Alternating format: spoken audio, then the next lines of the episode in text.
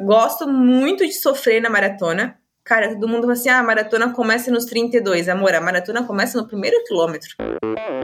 Olá, aqui é o Renato Rich. Eu apoio Endorfina porque todas as histórias me inspiram e me ensinam a ser uma pessoa melhor sempre, batalhar pelos meus objetivos e ser feliz. Olá, aqui é Leonardo Gomes e eu apoio Endorfina porque ele traz o outro lado do esporte. Ele mostra as histórias, mostra o ser humano, não só mostra o resultado, mas mostra o processo. Olá, aqui é o Rodrigo Lamego e eu ouço Endorfina porque é uma fonte semanal de inspiração para nós atletas de endurance. É muito bom poder conhecer as histórias sensacionais dos convidados, sejam atletas profissionais ou amadores, que a cada semana nos surpreendem com histórias de sucessos e fracassos e, acima de tudo, muita garra para vencer os desafios. Obrigado, Michel, por nos proporcionar tantos relatos incríveis. Olá, me chamo Flávio Eu conheci o Endorfina por indicação de colegas da assessoria e, ouvindo a Endorfina, consegui completar meus primeiros 21 quilômetros.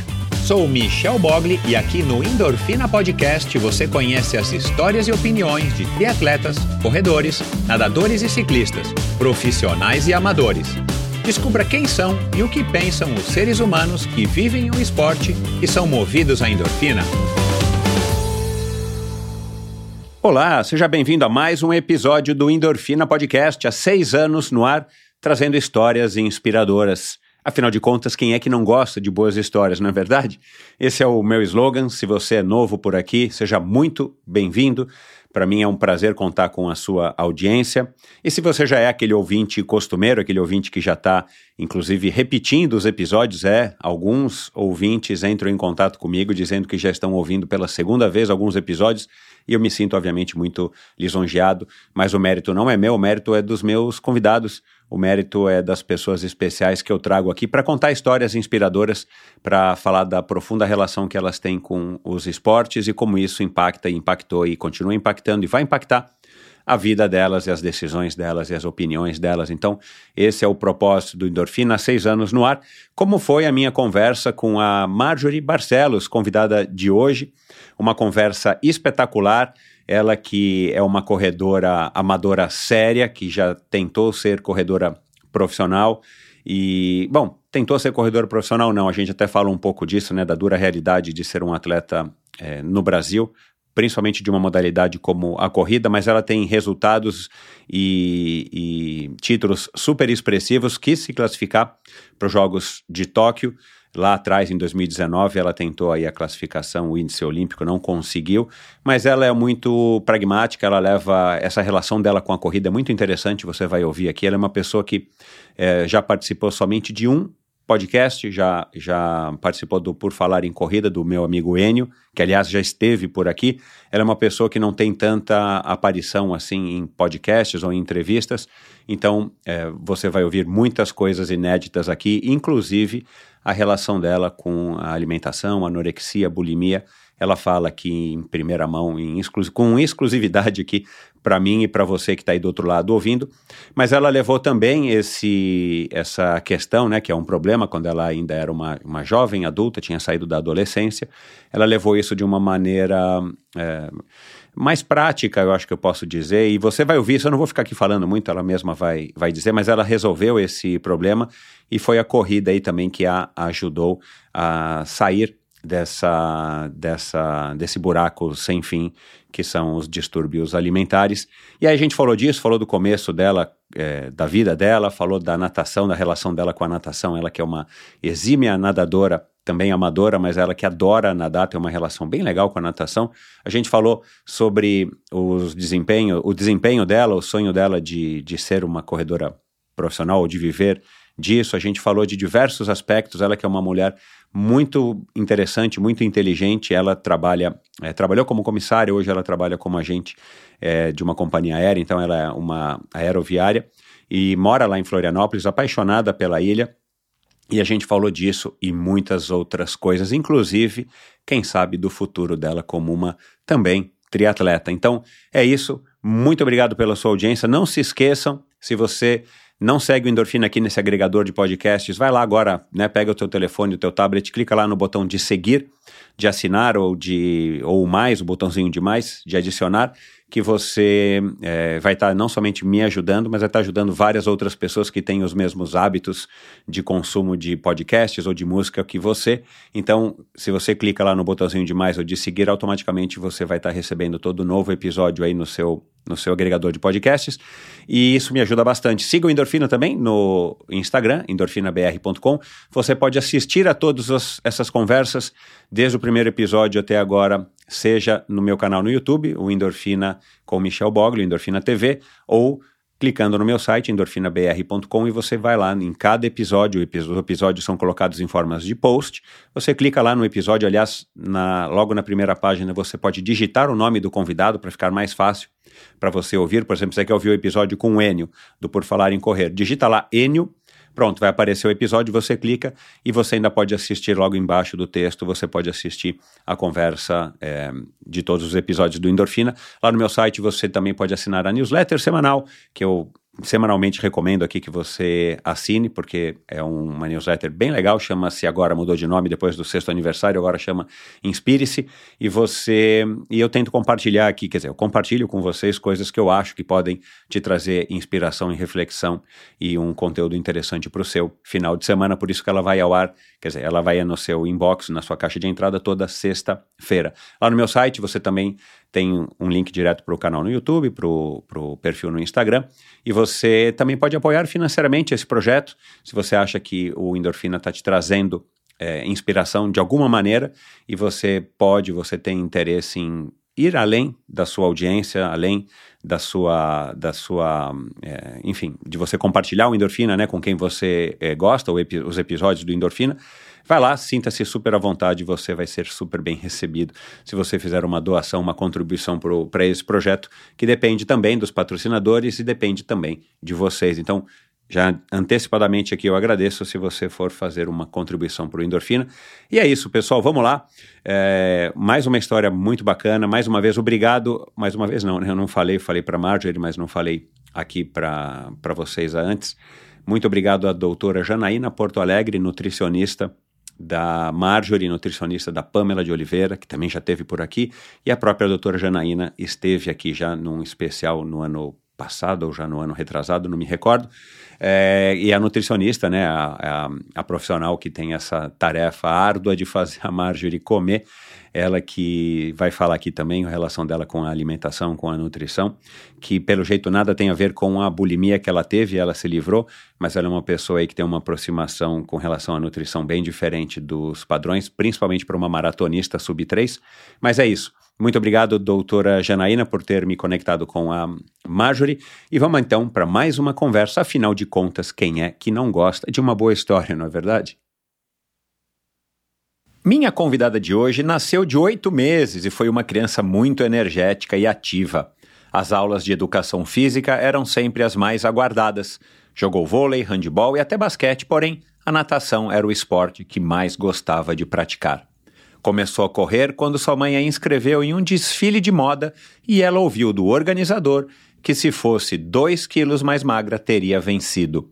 A partir dessa frase começou o seu distúrbio alimentar, a bulimia e o início de uma anorexia. A corrida surgiu como uma maneira de emagrecer rapidamente. Ela nunca mais voltou a desfilar, se curou do transtorno e acabou se viciando na corrida. A corrida para ela era uma brincadeira. Em 2014, correu a sua primeira maratona, ainda de forma bastante despretensiosa, e somente dois anos depois passou a levar a corrida mais a sério. Venceu na sua faixa etária quase todas as competições que participou. O gosto pela competição e a curiosidade em descobrir até onde poderia chegar foram aumentando. Em 2017, após obter uma boa colocação na Maratona de São Paulo, percebeu que estava no caminho certo Naquele mesmo ano, na maratona de Florianópolis, ela foi a segunda mulher a cruzar a linha de chegada. Em 2019, foi a quarta colocada na Maratona de Curitiba, terceira colocada na Maratona de Porto Alegre e campeã do X-Terra Trail Run. Em 2021, foi campeã e recordista das duas distâncias da Uphill Marathon, lá na Serra do Rio do Rastro. E no ano passado, venceu a meia maratona internacional de Florianópolis, a meia de Floripa e foi vice-campeã da Maratona de Florianópolis e da Meia Maratona Live Run. Ela acredita que a corrida nos transforma, nos fortalece para enfrentar as dificuldades da vida. Conosco aqui hoje a aeroviária e futura psicóloga, nadadora, corredora apaixonada pelas maratonas, uma louca, consciente e talvez futura triatleta, a manezinha Marjorie Barcelos. Seja muito bem-vinda, Marjorie. Obrigada, Michel, obrigada. E aí, como é que tá essa essa é, essa paixão pela bicicleta agora aqui que a gente está gravando? Já faz um, dois dias que você foi lá dar uma namorada numa bike. Ai, cara, então tô contando as economias para ver se vai dar ou não de pegar a bike. É, não é, não é um investimento ao nível de um tênis, né? Ou de um ah, GPS, então, de um então, Garmin. Não, e o pior é que eu falei uma vez, né? Nunca vou pagar dois mil reais no tênis. Hoje em dia a gente paga dois mil reais no tênis, né? Ai, olha, é difícil, mas eu fui lá paquerar bicicleta, paquerei, paquerei. Daí fiz as contas, estava vou dar mais uma pesquisadinha, para não dar a louca de comprar de primeira, né? Uhum. Ai, mas tô me coçando, viu? Esse, me esse mês não tá finalizando, né? Mas mês que vem eu acho que desencanta. Legal. É, bom, vamos falar daqui a pouco um pouquinho mais sobre a tua relação também com a natação, né? E você é uma excelente corredora. Eu prevejo é, uma carreira bem interessante aí no triatlon, é, como atleta amadora, né? A gente não precisa colocar nenhuma pressão, mas hoje em dia, né, tem amadores voando baixo e quem sabe você é a próxima candidata aí. Mas me diga uma coisa, como é que você tá? Tô bem, graças a Deus. Estou me recuperando de uma das fraturas que eu tive no joelho. Uhum. Foi quando eu comecei a pedalar, voltar a pedalar. É, Normalmente é assim que as pessoas que não são do ciclismo começam no ciclismo, então, né? Então, e ainda falei com a Simone, eu falei, nossa, mordi minha língua, porque eu nunca falava que eu nunca gostava de pedalar, pedal doía a bunda, e dói mesmo a bunda no começo, né? É, Até tem que alejar um pouquinho, é. É. E... Mas eu tô bem, graças a Deus, cabeça tá boa, o corpo tá zerado, a vida tá, tá ótima também, Mauro tá bem. Legal. então tá tudo perfeito, graças a Deus. Legal. Mauro é o gato, né? Para quem não sabe. É, Mauro é E você tinha um perfil dele no Instagram, não tem mais? Ou mudou o perfil? Porque não, eu tentei verdade, achar e não tinha, achei. Eu tinha feito na época, assim, meio que de, de bobeira, assim, né? Porque uma galera pedia, assim, ah, mostra o Mauro, mostra o Mauro, mostra o Mauro. Só que, gente, é tão difícil já lidar com o meu, mora fora o dia a é. dia, a rotina do dia, né? Aí mais uhum. o dele, eu falei, ah, em vez de excluir o meu, vou excluir o do Mauro, né? Daí o Mauro é. aparece no meio de vez em quando aqui. É, aqui na, na, na, abertura, né, no texto que eu escrevi, acabei de ler aqui, eu falei dessa história de manezinha, né, e por acaso, se alguém acha que eu posso ter te ofendido, eu não te ofendi porque é um nome é, comum de as pessoas que nascem em Florianópolis se uhum. chamarem, né, o gentílico informal, né? Você sabe de onde é que vem isso? Manezinha? Manezinha Manezinho? da ilha. Eu não sei é. te falar de onde vem. São duas formas que as pessoas que nascem em Floripa são chamadas. É a barriga verde, isso, é. E Essa é mais comum, é. É, é. e manezinha da ilha. Mas uma galera fala assim, ah, mas é bem que tu falou, assim, ah, tá ofendendo. Gente, eu tenho o maior orgulho de ser manezinha. Amo, uhum. amo ter nascido aqui, ter morado aqui até os 18, ter voltado pra cá. Uhum. Então, mas aonde vem é até uma boa pergunta. Eu vou dar uma pesquisada depois, porque eu não sei. Mas eu acredito que tem alguma coisa a ver com os pescadores uhum. da ilha. Tá, é. Deve, deve ter alguma coisa é, é, a ver, assim, com alguma coisa bem enraizada e tal, né? Isso. né? Ou talvez o pessoal do continente, quando foi para Florianópolis, né, começou a chamar, de repente, até um Manuel de verdade, né, de manezinho, alguma pode coisa ser, assim. Pode ser, faz sentido. Agora, eu, eu não lembro se eu já recebi alguém aqui que nasceu em Florianópolis, né, mas Florianópolis é um lugar bem legal, eu tive agora esse ano já duas vezes aí, por conta da, das provas de Ironman, né, de triatlon. A, a, minha filha mais velha adora Florianópolis. Eu não conheço, e eu conheço diversas pessoas que adoram Florianópolis, que foram morar ou passaram parte de suas vidas em Florianópolis. E, e, e de fato é um, é um, lugar com um astral bem legal, né? Uhum. É, o que, que você vê em Florianópolis que, que, que é tão legal, que atrai tanto as pessoas, principalmente as pessoas que não estão acostumadas com Florianópolis, que são os turistas, né? É, chamam Floripa de Ilha da Magia, né? É. Então, assim, é realmente, eu acho, eu acho uma ilha muito mágica. A beleza das praias, uh, o povo, os manezinhos da ilha, as pessoas mais antigas são extremamente uh, acolhedoras. Uhum. São o tipo de pessoas que te conhecem agora, dá 10 minutos, tá te chamando para tomar um café preto e comer um pão de trigo com manteiga em casa. Uhum. Então, assim, eu acho que a energia da ilha mesmo chama, sabe? Não só em questão uh, pelo esporte, mas até porque eu te confesso que eu acho que não é uma, uma cidade onde ela tem o Iron, tem várias provas, mas eu acho que não é só o esporte que, que pega um pouco no esporte, sabe? Em questão Peca. de transporte, de respeito dos moradores, uhum. assim. Mas eu acho que atrai mesmo as pessoas é o clima, assim, as praias, a beleza que tem as praias, a, o carinho das pessoas. Uhum. Acredito que é isso, porque isso é uma coisa que. Eu amo praia, né? Então é uma coisa que me uhum. encanta, assim. É, eu acho que o brasileiro, de uma forma geral, adora a praia, né? A gente tem. É. Enfim, e uma, uma galera vem pra cá pra passar as férias, né? Normalmente férias de, de final de ano. Exato, e, meu, é. tem uma galera que vem, passa as férias e depois vem pra morar. Então. Muita gente vem para passar as férias e sai daqui depois com uma casa comprada e volta para morar em Floripa. Muita, é. muita. Sem, sem falar que tem turistas estrangeiros aí também, né? Pela proximidade Demais, que vocês têm com, com a Argentina, vocês têm proximidade, né? Com, é, enfim, os países aí também da América do Sul, sem falar no, nos que vêm de outros, de outros é, do hemisfério norte. Agora, é uma cidade legal para se morar, né? Você falou agora do transporte, você uhum. falou do, né, do trânsito. Ah, assim, eu, eu, sou da teoria de que o Brasil é Brasil, tem as suas é, regionalidades, mas a gente não pode esquecer que a gente está no Brasil. Mesmo um lugar que tem esse nome, é, Ilha da Magia, a gente sabe que quem está aí são brasileiros que têm uma cultura, a gente tem uma educação ou uma falta de educação, principalmente no que diz respeito ao trânsito, à cultura de não valorizar a prática do esporte e tudo mais. É, então não dá para a gente isolar um lugar ou outro, pelo menos eu não conheço ainda nenhum lugar no Brasil, ou nunca ouvi falar de nenhum lugar no Brasil que seja é, fora desse padrão, com algumas pequenas variações. Mas de uma maneira geral, para morar, para arrumar trabalho, para viver, é, enfim, é, é, um lugar bacana? É um lugar bacana, sim. Assim, é, Floripa funciona muito na temporada, né? Então, assim, é uhum. fácil você arranjar emprego na temporada, só que na temporada é muito complicado você pegar, andar no trânsito, porque... A cidade lota, é. Lota, assim, ó, trava, tanto que a gente até, a gente que é daqui brinca, né? Assim, os turistas vêm para cá e a gente não consegue ir pro trabalho. Porque a gente fica tudo parado, tudo parado. Uhum. Assim, tu vai, ou se não, tem que acordar 5 horas da manhã, tipo assim, por exemplo, no sábado, um exemplo de sábado que tem treino lá em Jurerê. Tem que acordar às 5 da manhã para conseguir chegar em Jurerê antes de, de, todos os turistas chegarem.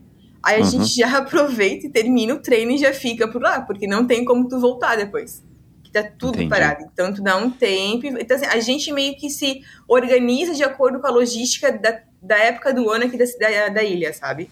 Aham, tem que se adaptar. Mas é, né? é, tranquilo, assim, de viver aqui. Mas é o que eu te falei, tem que. Por exemplo, eu normalmente acordo cedo pra ir treinar, porque eu sei que se eu acordar, tu quiser dormir 30 minutos a mais, esses 30 minutos a mais eu vou ficar, tipo assim, é. uns 20 minutos no trânsito. E eu Exato, detesto é. o trânsito. É. Bom, então São Paulo também é assim, é. É. Uhum.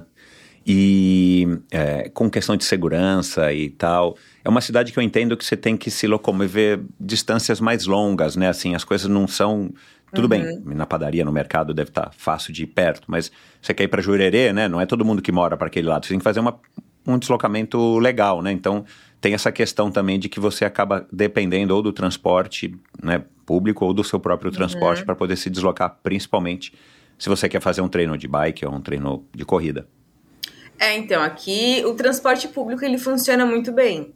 Uh, eu tenho carro, então eu, eu, acabo não usando, mas na época que eu usava, que eu ia pro colégio, assim, eu ia de, de trans, com transporte público, e assim, sempre funcionou muito bem. Então, assim, em relação uhum. a isso, não, não tenho que reclamar aqui de Floripa, não. Tanto que muitos uhum. turistas, quando vêm para cá, uma galera anda com transporte público para ir pras praias.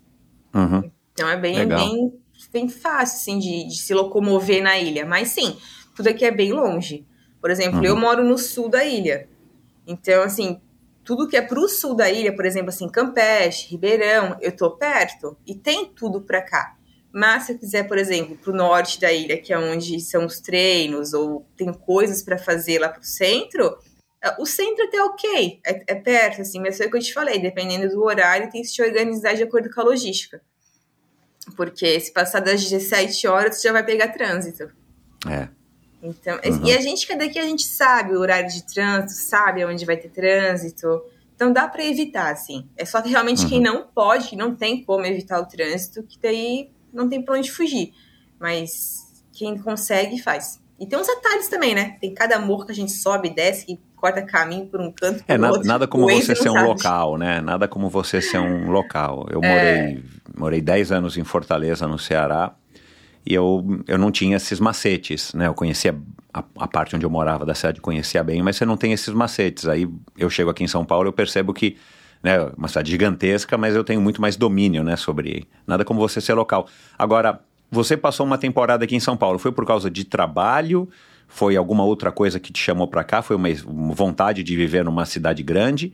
O que, que te trouxe para São Paulo e o que, que te fez voltar?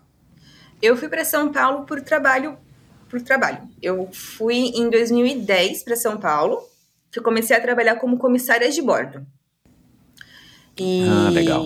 É, comecei a trabalhar como comissária na Azul e morei em Indaiatuba. Por... Ah, Viracopos, legal. Isso. Que é um lugar legal pra caramba, né, Indaiatuba. Nossa, maravilhoso, assim, ó, maravilhoso. É. Te confesso que muitos amigos meus que ainda moram lá, eles falam assim, mas a cidade mudou muito, porque a ideia que eu tenho de Indaiatuba é a cidade de cinco anos atrás, mas eles falaram que já tem trânsito, coisa que não tinha. é o progresso então, assim, inevitável. Mas é uma cidade muito massa. Se eu pudesse voltar para morar lá, te confesso que eu ia me coçar um pouquinho, viu? Ah, é? É, é isso que eu ia perguntar. Sim, e lá, é, o que mais me encantava, na época eu tinha bike, né? Então, assim, tudo que eu fazia era de bicicleta. Eu só tirava o carro da garagem para ou ir mercado, ou quando tava uhum. chovendo, porque também interior de São Paulo, quando chove, aquelas tempestades de verão é um absurdo, né? É, é. E assim, eu fazia tudo de bicicleta. Então, era uma cidade segura. E eu, eu, gosto, eu gostei bastante de lá, assim. E eu morei lá porque a minha base na Azul era Campinas. Uhum. No aeroporto de Viracopos era onde eu, eu iniciava e terminava a jornada de trabalho. Uhum. E aí fiquei morando lá por quase 10 anos. Aí depois retornei para Floripa porque eu parei de voar, porque eu queria uh, concluir a minha faculdade de psicologia. E uhum. voando, e não tem uh, a distância, e voando era muito difícil. Claro. Porque assim, tu acabava reprovando por falta, porque tu saía ah. para voar seis dias, por exemplo, em seis dias, em uma semana, beleza, mas assim, são quatro semanas no mês. Então é, é bem, foi bem complicado, foi uma decisão bem difícil, assim. Mas uhum. não me arrependo, porque graças a Deus falta. Eu me formo ano que vem, no final do ano que vem. Então tá quase. E vou realmente conseguir atuar com o que eu quero, né? Uhum. É, então, assim, o que me fez parar de voar e retornar para Floripa foi isso, porque não tinha por que eu continuar lá em Dayatuba, sendo que a minha família inteira mora aqui. Então, os meus pais, minha, meus primos, eu sou daqui, né? Então, chega uhum. hora que é bom a gente voltar para casa Exato, também, nosso peitinho. É, é. E foi por isso que eu voltei. Mas acho que voltaria a tuba também, depois que tudo concluir. Esse episódio é um oferecimento da Pink Chicks Brasil. Você já deve ter ouvido falar, né? Alguém perguntar isso sua, no seu grupo de amigos, nas pessoas com as quais você treina. É necessário utilizar protetor solar em dias nublados? Ou ainda a pergunta: é necessário reaplicar o protetor solar durante o dia? Não. Com qual frequência? Será? Sim. Bom, a Pink Chicks, as especialistas, os especialistas da Pink Chicks, têm as respostas para essas questões tão importantes e frequentes. Aqui vai, anota aí. Para dias nublados, a proteção é necessária sim e deve ser feita como em dias ensolarados, ou seja, alta proteção e de preferência com protetores que não escorrem com a água ou o suor. Pois nós também estamos altamente expostos à radiação solar, principalmente aos raios UVA, que continuam em grande quantidade até mesmo em dias nublados. E são os raios mais nocivos, pois penetram mais profundamente em nossa pele e são os causadores de doenças, envelhecimento precoce e manchas. Agora, quanto à reaplicação. Bom, reaplicação é muito importante que seja realizada a cada quatro horas. Os protetores da Pink Chicks têm alta resistência, mas devem ser reaplicados para que a proteção seja eficiente e prolongada. Então, não se esqueça disso, pessoal. A cada quatro horas vocês devem reaplicar o protetor solar. Cuidar da pele é importante e o uso do protetor solar é uma prevenção contra doenças de pele, manchas, envelhecimento precoce e as linhas finas. Aliás, essas linhas que no meu rosto já não estão mais tão finas. Mas, pessoal, é importante, isso é muito importante, é uma questão de saúde, não tem nada a ver com vaidade, hein, pessoal? Atenção. Para quem já conhece e gostaria, ou gostaria, né, de conhecer os produtos da Pink Chicks, aqui vai um cupom de desconto especial e exclusivo para você que é ouvinte do Endorfina. Vai lá no site pinkchicks.com.br barra endorfina. Após colocar todos os produtos que você deseja no carrinho, vai lá, clica em prosseguir e no cupom de desconto, antes de pagar, claro, coloca endorfina pink tudo junto. E você vai ganhar aí um belo de um desconto nessa promoção exclusiva para você que é ouvinte do Endorfina. A Pink Chicks está com você em todos os momentos, até na hora de dar um descontinho para você fazer a compra aí para é, eh, as próximas provas, para os próximos treinos, enfim, é, eh, para o dia a dia, né? Para quem vai trabalhar, para quem está saindo na rua. Aliás, todo mundo deve sair na rua, principalmente agora nessa época de frio, né, no inverno, que às vezes dá mais preguiça e tal, as pessoas preferem fazer treinos indoor por causa do frio. Não se esqueçam que a vitamina D é muito importante e mesmo nesses dias nublados ou nos dias mais frios, lembre-se de passar protetor solar. pinkchicks.com.br barra endorfina e não se esqueça, endorfina pink, esse é o cupom que vai te dar um belo de um desconto ao finalizar a sua compra. Bom, Marjorie, vamos seguir aqui a, a conversa e você já treinou hoje? Como é que é a tua rotina de treino hoje? Já logo mata o treino logo cedo? Já, já mata o treino logo cedo. Hoje acordei seis da manhã, daí tinha uma hora de rodagem forte, hum, mas eu tô, tô tão atacada da sinusite que eu quase morri nesse treino. E, mas já eu gosto de matar o treino de manhã, assim. Se, se eu tenho compromisso ou não à tarde, eu já gosto de acordar cedo e fazer o treino, porque depois qualquer BO que der, eu já matei Exato. o que tinha para fazer, entendeu? Eu não fico naquela é. depois fazendo alguma coisa, putz, eu ainda tenho o quê? Eu ainda é. tenho o quê? Então, não, daí, tipo, eu só vou no flow das coisas acontecendo. Uhum. E Mas o treino para você? Eu sempre Desculpa, gostei de falar. treinar cedo, né? Sempre gostei uhum. de acordar cedo. Eu sou muito do dia. Eu não sou da noite, uhum. eu sou do dia. Então, não me importo nada em acordar às 5 e meia da manhã para ir treinar. Pra mim é de boa. Legal. E o treino para você, é, na, na, pesquisa aqui que eu fiz para a gente começar a gravar aqui, eu vi que você é daquelas também que não, que não dá muita margem para você mesmo se auto-sabotar e tal, né? Você é aquela que já é mais decidida e tal. Continua assim? Você ainda trata o treino com, esse, esse, com essa responsabilidade, esse compromisso bom, né? Que você se propõe a fazer, porque você quer atingir os seus objetivos e você é daquelas também mais pragmáticas. Acordou, não importa se está chovendo, se está frio, você vai lá, né? Se prepara e vai fazer o seu treino sem se perguntar muito. Sim, continua assim. Continua assim e acho que para sempre vou ser assim porque eu sou assim. É, e eu sempre falo que assim, tem gente que está chovendo, lógico que não é uma chuva, né? Uma tempestade. Mas está chovendo, garoando, não vai para rua ou está um sol, um calor muito forte, não vai para rua. Gente, se na prova estiver chovendo, se na prova tiver um calor absurdo, por exemplo, aquele exterra que tu comentou, largou meio-dia lá em Dayatuba. Tá um Meu calor Deus. infernal aquilo lá. Tu não vai fazer a prova? Tu vai fazer a prova. Então tu tem que treinar nas condições extremas para quando tu fizer a prova, tá tudo certo, teu corpo tá habituado àquilo, tá acostumado uhum. com aquilo. Uhum. E assim, eu sempre levei muito a sério tudo que eu faço. Uh, e assim, eu sei aonde eu quero chegar, por exemplo, agora esse semestre, eu sei onde eu quero chegar e eu sei o que eu tenho que fazer para chegar lá. Então, assim, uhum. assim, eu vou fazer. Uhum. Eu, e você vou. sempre foi assim, você disse? Sempre. Sempre fui muito, muito uh, pra frente. Uhum. Fala um pouquinho da tua infância, essa, essa história, né? Você é, adora nadar, né? Você jogou handball, até basquete, apesar de você não ser uma, uma mulher alta e tal, você sempre teve essa energia, né? Que uhum. muitas crianças têm de fato e que levam isso pro resto da vida, né? Eu acredito que essas são as pessoas, é, talvez, que têm um pouco de vantagem em relação às demais para fazer esporte, né? Porque tem uma, além de ter uma motivação, tem uma energia, tem uma, uma inquietação que as faz gastar energia fazendo esporte. É, me fala um pouquinho, né, de, de, como é que foi, como é que foi a tua infância, é, você nadava onde, você jogava, praticava essas modalidades, era em escola, era em clube? É, então, eu comecei a, eu sempre gostei, eu sempre fui muito ativa, eu até brinco, né, eu nasci de oito meses, não tive paciência então... nem pra então. esperar um mês a mais na barriga da minha mãe, já quis, ó, começar a fazer as coisas. E eu sempre fui muito ativa, sempre gostei de atividade, realmente eu sempre tive muita energia, e na, no colégio, nossa, eu praticava todas as atividades, eu amava a educação física, eu brinco até hoje que eu acho que eu era uma das únicas gurias que gostava de educação física. A maioria ficava matando, eu, eu inventava de fazer academia, né, para não fazer o esporte.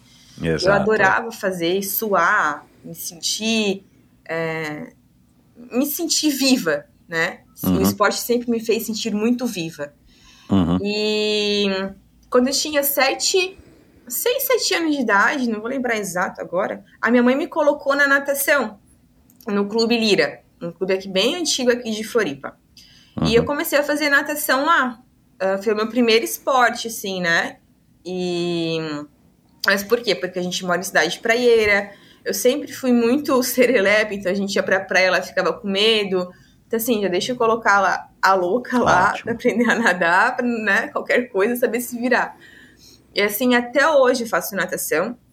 E eu sempre tive uma infância muito ativa, assim, eu sempre brinquei uh, de pular corda, coisa que hoje em dia as crianças não fazem, né? Queimada. É, eu descia Legal. de rolimã no asfalto. Minha avó morava perto de um asfalto e eu ia com meu primo pra lá, a gente fazia rolimã, a gente descia. Minha perna, se eu mostrar, é cheia de cicatriz de cair no asfalto. Que legal, então, assim, cara. Eu aproveitei muito, assim, eu aproveitei muito a minha infância. Foi uma infância uhum. bem, bem ativa, graças a Deus. Uhum. Uh, e é bom porque, assim, a gente aprende muito, né? Uma infância assim faz um adulto diferente, na verdade. É, não, e te dá, eu, eu acredito até porque eu já ouvi até de uma, uma especialista num dos primeiros episódios aqui do Endorfina, lá em 2017, ainda Liane Beretta, é, que é, a partir né, dos primeiros momentos que você está caminhando e tal, quando a gente é bem criancinha, até os 4, 5 anos de idade, a gente adquire, se você tem essa vivência, né, de ir para parquinho, de cair, de levantar, de, de brincar, de andar de bicicleta, de fazer queimada, pular corda, a gente vai desenvolvendo habilidades que a gente carrega para o resto da vida, né, uhum. é, psicomotoras e tudo mais. Então isso com certeza eu aprendi, né, que com certeza são grandes diferenciais se a gente vai em algum momento exercer alguma atividade esportiva, no caso, Sim, como você. A consciência corporal que a gente Exato. tem é diferente, né? É, é totalmente é. diferente, porque é uma coisa que a gente vem trabalhando. Eu trabalho isso desde os meus seis anos de idade. Então, assim, é. pegar uma, uma. Eu tenho muita mobilidade, isso ajuda bastante. Uh, então, é, é, é, a Simone, né, que é a minha personal, ela sempre comentou que eu tenho uma consciência corporal muito boa. E não, assim, não é para menos também, porque eu trabalho isso desde os meus sete anos de idade. Então é uma coisa que realmente já cresceu junto comigo, né? Não Exato. Posta depois de adulto. Deve ser uhum. mais. Não é, não é impossível, lógico, mas deve ser mais difícil de você colocar isso no seu dia a dia de uma forma natural. Uhum. E aí você pegou gosto pela natação a um ponto de chegar a competir, representar esse clube e tudo mais, ou foi só uma natação para se virar na água? É, não, foi mais uma natação para me virar na água, na verdade. Mas teve um período que eu tive que parar de nadar no Lira porque eu tava tendo alergia do cloro. Uhum. Então tava, eles tinham trocado o cloro e eu tava ficando cheia de mancha vermelha no corpo. Daí eu saí do Lira, daí eu fiquei um tempo parada. Aí depois eu voltei a nadar na Racer, que é um outro clube que tem aqui em Floripa. Mas eu nunca nunca competi natação. Uhum. Eu nado bem, uhum. uma, uma, boa técnica, assim, tem uns bons tempos de natação, mas Legal. nunca competi, não. Entendi. Natação. É interessante, né? Um dia fazer uma travessia, quem sabe, mas nunca. É. Não, é, é, eu perguntei porque a gente, aqui no Brasil, é comum, e talvez seja alguma coisa, hum, enfim, mais espalhada pelo mundo, quem nada desde pequenininho e, e, continua nadando, invariavelmente vai participar de campeonatos. Quer dizer, quase que invariavelmente, no teu caso, não. Né? Seja um clube, seja uma academia, vai ter o, o, campeonato primeiro do clube, vai ter, de repente, um campeonato estadual, vai ter uma competição. Até agora, né, depois de uma certa idade, você começa a nadar as competições de Master, né? A partir, acho que de 20, 22, 25 anos já é habilitado para fazer Master. Por isso que eu perguntei.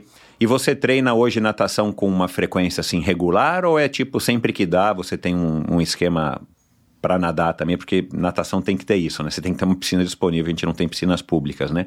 Qual, como é que é a tua, a tua relação com os treinos de natação? Qual é a seriedade? Eu tenho. É o que o Gustavo fala, né? Gustavo é meu técnico. Eu gosto de treinar. Então, assim, se ele colocar um treino no Training Peaks para eu fazer, eu vou fazer. Então, assim, quando ele coloca o treino de natação lá, eu nado três vezes por semana. E eu gosto de nadar longo. Legal. Então, assim, eu gosto uhum. assim, de rodar 4 mil, 4,200. Uau! Eu gosto realmente de nadar. Ele dá uns estímulos de, de velocidade no meio. Uhum. Mas, normalmente, assim, ó, eu sempre rodo de 3,800 a 4,200. Caramba, é uma média, assim, que eu gosto. E, assim, eu gosto mesmo. Eu falo que a natação, para mim, hoje é como se ela fosse uma terapia. Eu consigo. É uma delícia. É muito louco, assim, porque eu consigo me desligar dentro da piscina. Uhum. É como se eu estivesse não pensando em nada, não fazendo nada, simplesmente só o Garmin vai apitando e eu vou fazendo o que tá no Garmin. É muito, muito louco, assim. Não sei se é porque eu comecei com isso, né? Mas a minha conexão com a água é muito Olha boa. Legal. E você nunca foi para os esportes de praia, principalmente o, o, surf, já que Florianópolis também é um lugar né, muito conhecido aí por causa do surf? Já tentei surfar, mas olha, tentei duas vezes na verdade, né? Tentei um nada. Mas assim, não consegui ficar em cima da prancha muito tempo. Ah. não deu muito certo, assim, eu caí, ainda bem que eu sei nadar, né? Porque eu caía bonito, assim, na, na, no mar. Mas também uhum. tentei duas vezes, mas eu nunca fiz aula. Só que é uma das coisas que eu quero fazer coisas novas, né? E uma das coisas que eu coloquei na minha listinha foi justamente isso: aprender uhum. a surfar. É. E, assim, e a galera pra... me olha, ninguém fala que eu sou corredora. Todo mundo acha que eu sou surfista. Por quê? Por causa do cabelo, eu acho. Cabelo, ah, tá. tá sempre queimada do sol. Uhum. Ah, não sei explicar, assim, mas a galera me olha e fala que eu tenho cara de surfista. Esporte errado, gente. Ô, ô Marjorie, e, e, como é que foi essa questão aí do desfile que você me contou rapidamente? Eu queria que você falasse aí, né, o que você se sentia à uhum. vontade. Tem uma foto tua no Instagram que você montou, né? Você bem jovenzinha se olhando no espelho e depois você agora mais velha, não sei se você tinha 30 anos ou 20 e poucos anos, você se olhando quase na mesma posição, assim, o espelho acho que era o mesmo, né? Você, você tem o mesmo espelho, mãe tem o mesmo espelho. E você dizendo assim, a minha mãe tirou essa foto e, e agora ela tirou a foto 25, 30 anos depois. Uhum. Né? E, e, você era aquela moça, é, é, aquela garotinha assim, cara de bonequinha, né? De cabelinho assim, enroladinho, assim, parecia uma boneca mesmo, de verdade, uma boneca de plástico, uhum. né? É, e aí tua mãe quis que você desfilasse, você era dessas meninas que todo mundo parava na rua e falava, ai, que bonitinha, ai, que bonitinha. Aí tua mãe Sim. comprou essa ideia e falou, meu, vamos tentar desfilar, né? Porque as mães são corujas, né? Então, foi muito engraçado, porque assim, eu nunca gostei, assim, eu não tenho uma, uma vaidade absurda. Assim, vocês uhum. nunca vão me ver maquiada, é, salto alto, assim, vai pra uma festa, algo tipo, mas dia a dia eu sou muito normal. Eu falo que a nossa beleza tem que ser normal, tem que ser natural. Uhum. E eu nunca gostei desse lance de desfile, de. Não tem nada a ver comigo. É a mesma coisa me imaginar fazendo balé. Fotografia. Não tem nada a ver uhum. comigo. E uhum. aí, beleza, né? Eu era pequena e sim, as, as pessoas paravam na rua, né? Tipo, ah, como ela é bonita, coloca ela numa agência. Nossa, que coelho bonito, faz um booking. Nossa, e ela, e ela comprou a ideia. Como eu era pequena, não sabia o que estava fazendo, né? Tipo assim, acho que quando eu tinha uns 8 anos de idade, ela fez o booking comigo numa agência que. Um, não sei se pode falar o nome ou não. Pode. Aí na Ford Models, aqui em Floripa, uhum. que tinha. Aí pode ela fez. Se você quiser. Ah, Super conhecida, né? Conhecidíssima. Sim. Aí a gente fez o booking. Aí eu fiz acho que uns dois trabalhos assim. Mas não, não me sentia feliz, não era o que eu queria. Eu nunca, eu sempre fui muito bem com a câmera, né? Nunca tive problema, sou uma pessoa bem. Não sou tímida, nada assim. Mas não que não gostava daqui. Uhum. E aí tinha um evento aqui em Floripa que se chamava Garota Verão. E num desses eventos, numa dessas provas, desse, desse desfile, é, ela me inscreveu para participar. E eu lembro até hoje, tem uma cena que é uma memória que é muito forte, assim. Eu sempre gostei muito na época da adolescência de comer aquela bolacha traquinas. Adorava. Sim, recheada. Uhum. E aí, antes de eu ir para esse desfile, eu tava com, acho que eu comi, sei lá, umas duas, três bolachas daquela, tava com fome, guardei o pacotinho na geladeira e nós fomos pro desfile. Aí fui, desfilei, todo mundo desfilou e tal. E aí, ah, na hora de dar o resultado, um dos, dos coordenadores, organizadores, ele falou para minha mãe, ele falou assim, nossa, que pena, porque ela é muito linda. Só que se ela tivesse dois quilos a menos, a gente, ela teria ganho a competição. E eu escutei. E aí, cara, aquilo entrou assim na minha mente de um jeito que, pra você ter noção, até hoje, eu nunca mais comi traquinas na minha vida. Tipo, eu não como mais bolacha, traquinas. Nenhuma bolacha recheada. E nessa mesma época, eu acho que eu tinha eu fui para São Paulo com recém-feito 19, acho que eu tinha uns 17 anos, mais ou menos. É, já era. E... É, já, já tinha noção, bastante já. noção das coisas, né? Já, já. E aí eu desenvolvi bulimia. Eu comia e eu pensava, fiquei muito com essa frase que me tocou muito. Uh, falei, putz, tá, se eu, se eu perder isso aqui, eu vou ser mais bonita, eu pensava, né? Vou ficar mais bonita, porque não são um rosto, eles querem um corpo. Aí vomitava, vomitava. E foi uma fase bem difícil, porque meu pai viaja, até hoje ele viaja muito a trabalho. Só que uhum. naquela época eu morava com os meus pais. Uhum. Toda semana que ele voltava para casa, a gente sentava na mesa para comer. À noite, ele falava assim: Eu não aguento. Ele batia na mesa assim: Eu não aguento mais essa menina magra. Olha esses ossos aparecendo. Tá horrível e não sei o quê. É, foi um momento bem difícil, assim. E Mas você aí... sempre foi magrinha, né? Esses dois quilos a menos é assim cá entre é. nós, maldade, né? Porque é, você não era uma moça cheinha, né? Você, não, pelo, jeito, pelo teu biotipo, eu... pelo Instagram, você é magrinha, né? É, não, eu, eu sou, eu sou magra, sempre fui, né, magra. Mas, assim, não sei o porquê os dois quilos. É porque eu lembro pouco da guria que ganhou, mas realmente como uma coisa que me marcou, a guria era, acho que o mesmo corpo que o meu. Sei lá, se é, mas é, é porque acho desculpa, que é, era um padrão, não sei se ainda é da indústria, mas é isso, é, né, cara? É uma maldade na minha mente, faz. assim, que foi bem difícil, assim. Um, tanto que esse ano, ano passado, né, quando eu fiz aniversário, o meu amigo me deu de presente pacote de traquinas. Cara, e eu fiquei com esse pacote de traquinas, acho que uns sete meses aqui na geladeira de casa. Mas ele te deu, ele te deu de de, de, brincadeira? Ele sabia ou foi uma coincidência? Assim, o não, cara chega com um pacote pior de traquinas? tudo que foi uma coincidência, porque a gente tava falando de bolacha e eu falei, nossa, faz anos que eu não como traquinas. Ah, entendi. E na época da escola eu Caramba. comia muita traquinas, eu levava pro colégio, né? E dividia com, com as gurias. Eu falava assim, eu pegava duas bolachas, tirava a parte de cima, assim, juntava os dois recheios e comia. E aí, cara, ele me deu aquela traquinas, eu falei, putz, que droga, o que, que eu vou fazer com isso aqui? E ficou assim, não, não comi. É uma coisa que uhum. realmente eu não consigo, não consigo. Uhum. Mas assim, Na graças época... a Deus, eu por conta, assim, eu, eu não fiz tratamento nem nada. Só que tem alimentos que eu não consigo comer, por mais que eu queira, porque me remete muito à lembrança de quando eu tinha bulimia. Entendi. Então, assim. Na época, você não conversou com a sua mãe sobre esse comentário? Não. Você não ficou, tipo, triste, chorando, alguma coisa assim? Não, Ficou na tua sempre... cabeça eu sempre engoli muitas coisas no seco e eu nunca demonstrei muitas coisas. Então, uhum. tipo assim, eu sou do tipo de pessoa que tu vai me falar uma coisa, eu vou permanecer neutra pra ti, mas dentro da minha cabeça vai estar tá borbulhando, assim, ó. E aí depois, quando eu estiver sozinha, aí eu vou, tipo, explodir, sabe? Aí eu choro, aí eu, eu grito, eu esperneio, mas aí é, é no meu momento sozinha. Entendi. E eu nunca comentei com a minha mãe sobre isso. E a minha mãe, na época, é, ela trabalhava também. Então, assim, lógico que não culpo ela de forma nenhuma. Ela não, não prestava atenção, assim, né? Tipo, era uma coisa que realmente foi acontecendo. Tanto que teve um, um dia que eu comi uva. E eu vomitei a uva. E aí ela. E assim, foi na, na, na pia do banheiro. E eu não conseguia é, tirar o, a uva, né? Do, do ralozinho ali. E aí nesse dia ela viu. Só que, assim, ela viu, só que ao mesmo tempo. acho que ela não quis enxergar. Que é difícil, Entendi. eu acredito que seja difícil, né?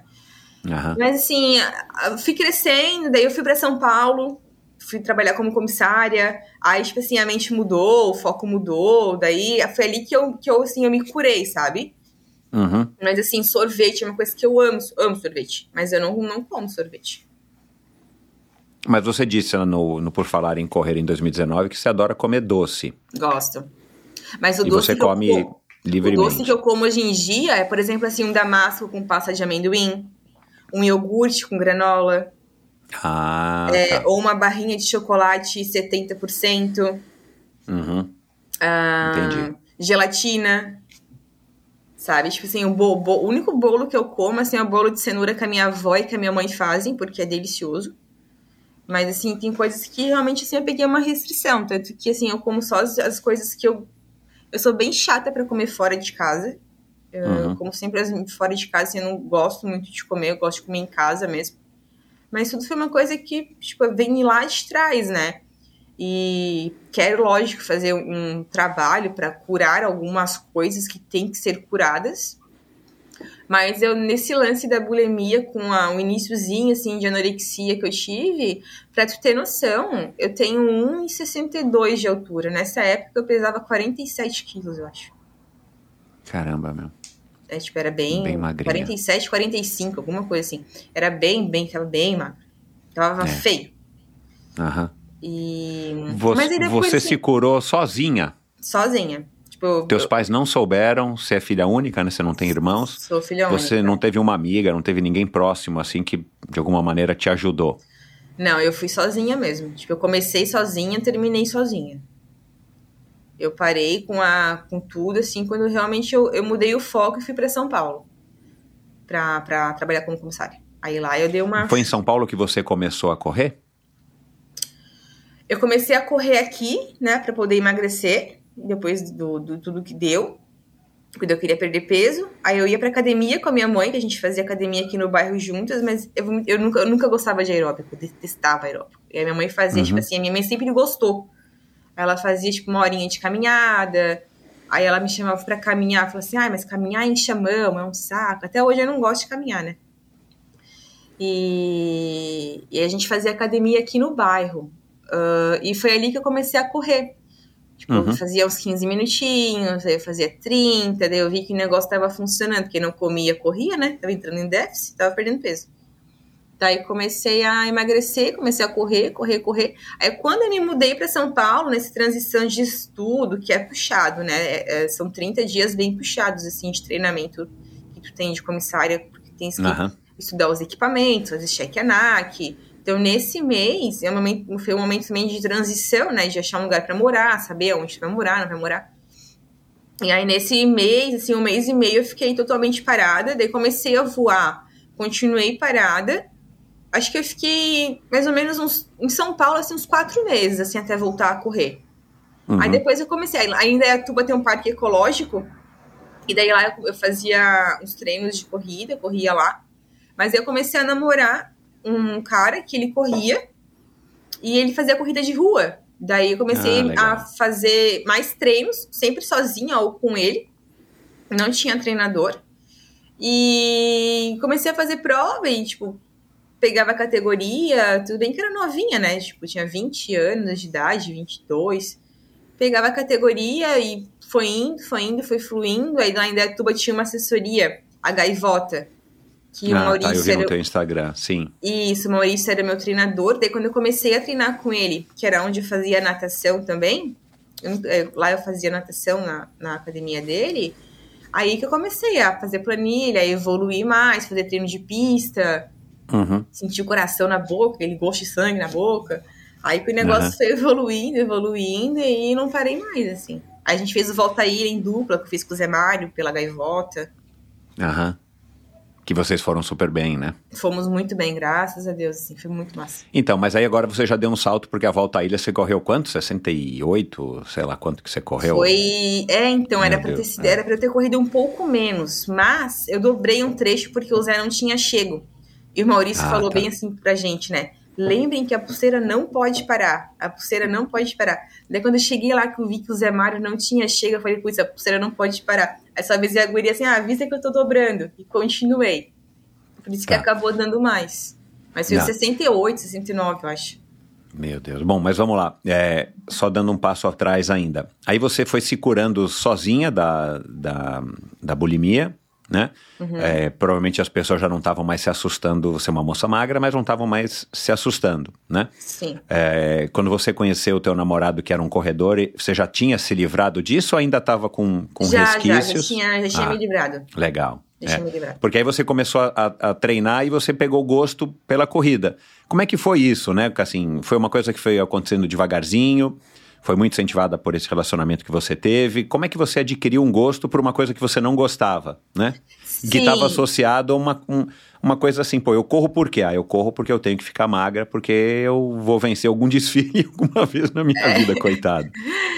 Então, eu corri, eu comecei a pegar gosto, né? Porque assim, eu sempre gostei de competição e eu sempre gostei de me desafiar. E a competição que eu falo é comigo mesma, uhum. né? Com o corredor do lado. Eu sempre uhum. gostei de me colocar desafios e fazer, e né, cumprir aquele desafio um pouco melhor ainda. E assim, uh, o rapaz que eu namorava na época, ele me incentivava muito, porque uh, ele me. Ele via que eu corria bem. E assim, eu, eu tava correndo bem, eu não tinha noção de pace, eu não tinha noção de nada, nem sabia o que, que era isso. Eu tava, eu tava correndo, daí eu lembrei, eu lembrei que o Garmin era um relógio bom, daí eu comprei um Garmin na época. É, corria para 5, 4,50, de repente estava girando para 4,45. Nossa, aqui é muito bom. Assim, né? Tipo, bom para quê? é, quero me desafiar, quero fazer alguma coisa diferente. Eu fui, comecei a fazer meia maratona. E aí, nessa meia maratona, eu me saí muito bem, peguei primeiro, mas eu tava me sentindo muito bem. Eu falei, putz, dá pra eu ser mais feliz ainda com desafios que eu consigo colocar dentro de uma coisa que eu faço bem. Porque, tipo, eu não, na época, não tinha treinador. Uhum. Eu corria, tipo, eu tinha que correr, correndo em volta do parque ecológico. E não sei explicar, assim, é uma coisa, um mosquitinho que picou, mas não sei nem de onde o mosquitinho veio. Picou. e você, e aí você obviamente passou a comer um pouco mais. Sim. Né? Assim, Entendi. Aí você passou a comer um pouco mais e tudo bem, porque nessa altura é, você já devia estar tá pesando isso, 48, 49, 46, 47, é, mas saudável, né? Com, com, com músculo, né? Diferente. Sim, tanto que foi até engraçado, né? Porque eu sempre quis doar sangue e eu nunca pude doar ah, sangue, porque dá. eu sempre precisava menos de 50 quilos. E como as coisas mudam, a maturidade vem graças a Deus, né? E eu, fui, eu consegui doar sangue pela primeira vez esse ano. Eu tava com 5800.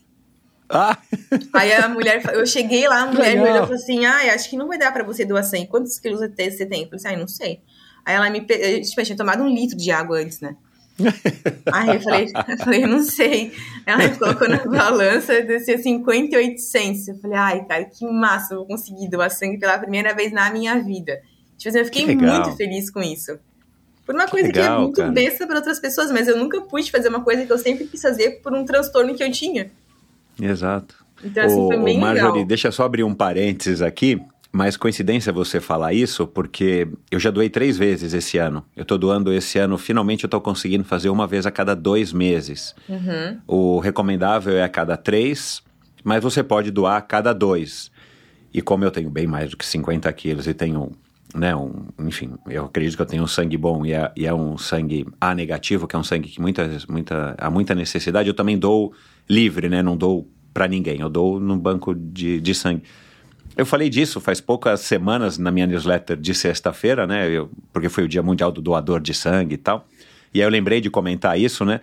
É, é, você falou que é uma coisa boba, é uma coisa boba no sentido de que doar não, não é nada, né? Você chega lá, né? É uma coisa que funciona muito bem, no, pelo menos em São Paulo, acho que no Brasil funciona muito bem. Aqui também. Mas é uma coisa muito importante, né? Assim, a gente, se a gente pode doar alguma coisa que não nos custa nada, e mesmo que custasse um pouco, para salvar vidas, né? Uma coisa tão, é, enfim, tão importante.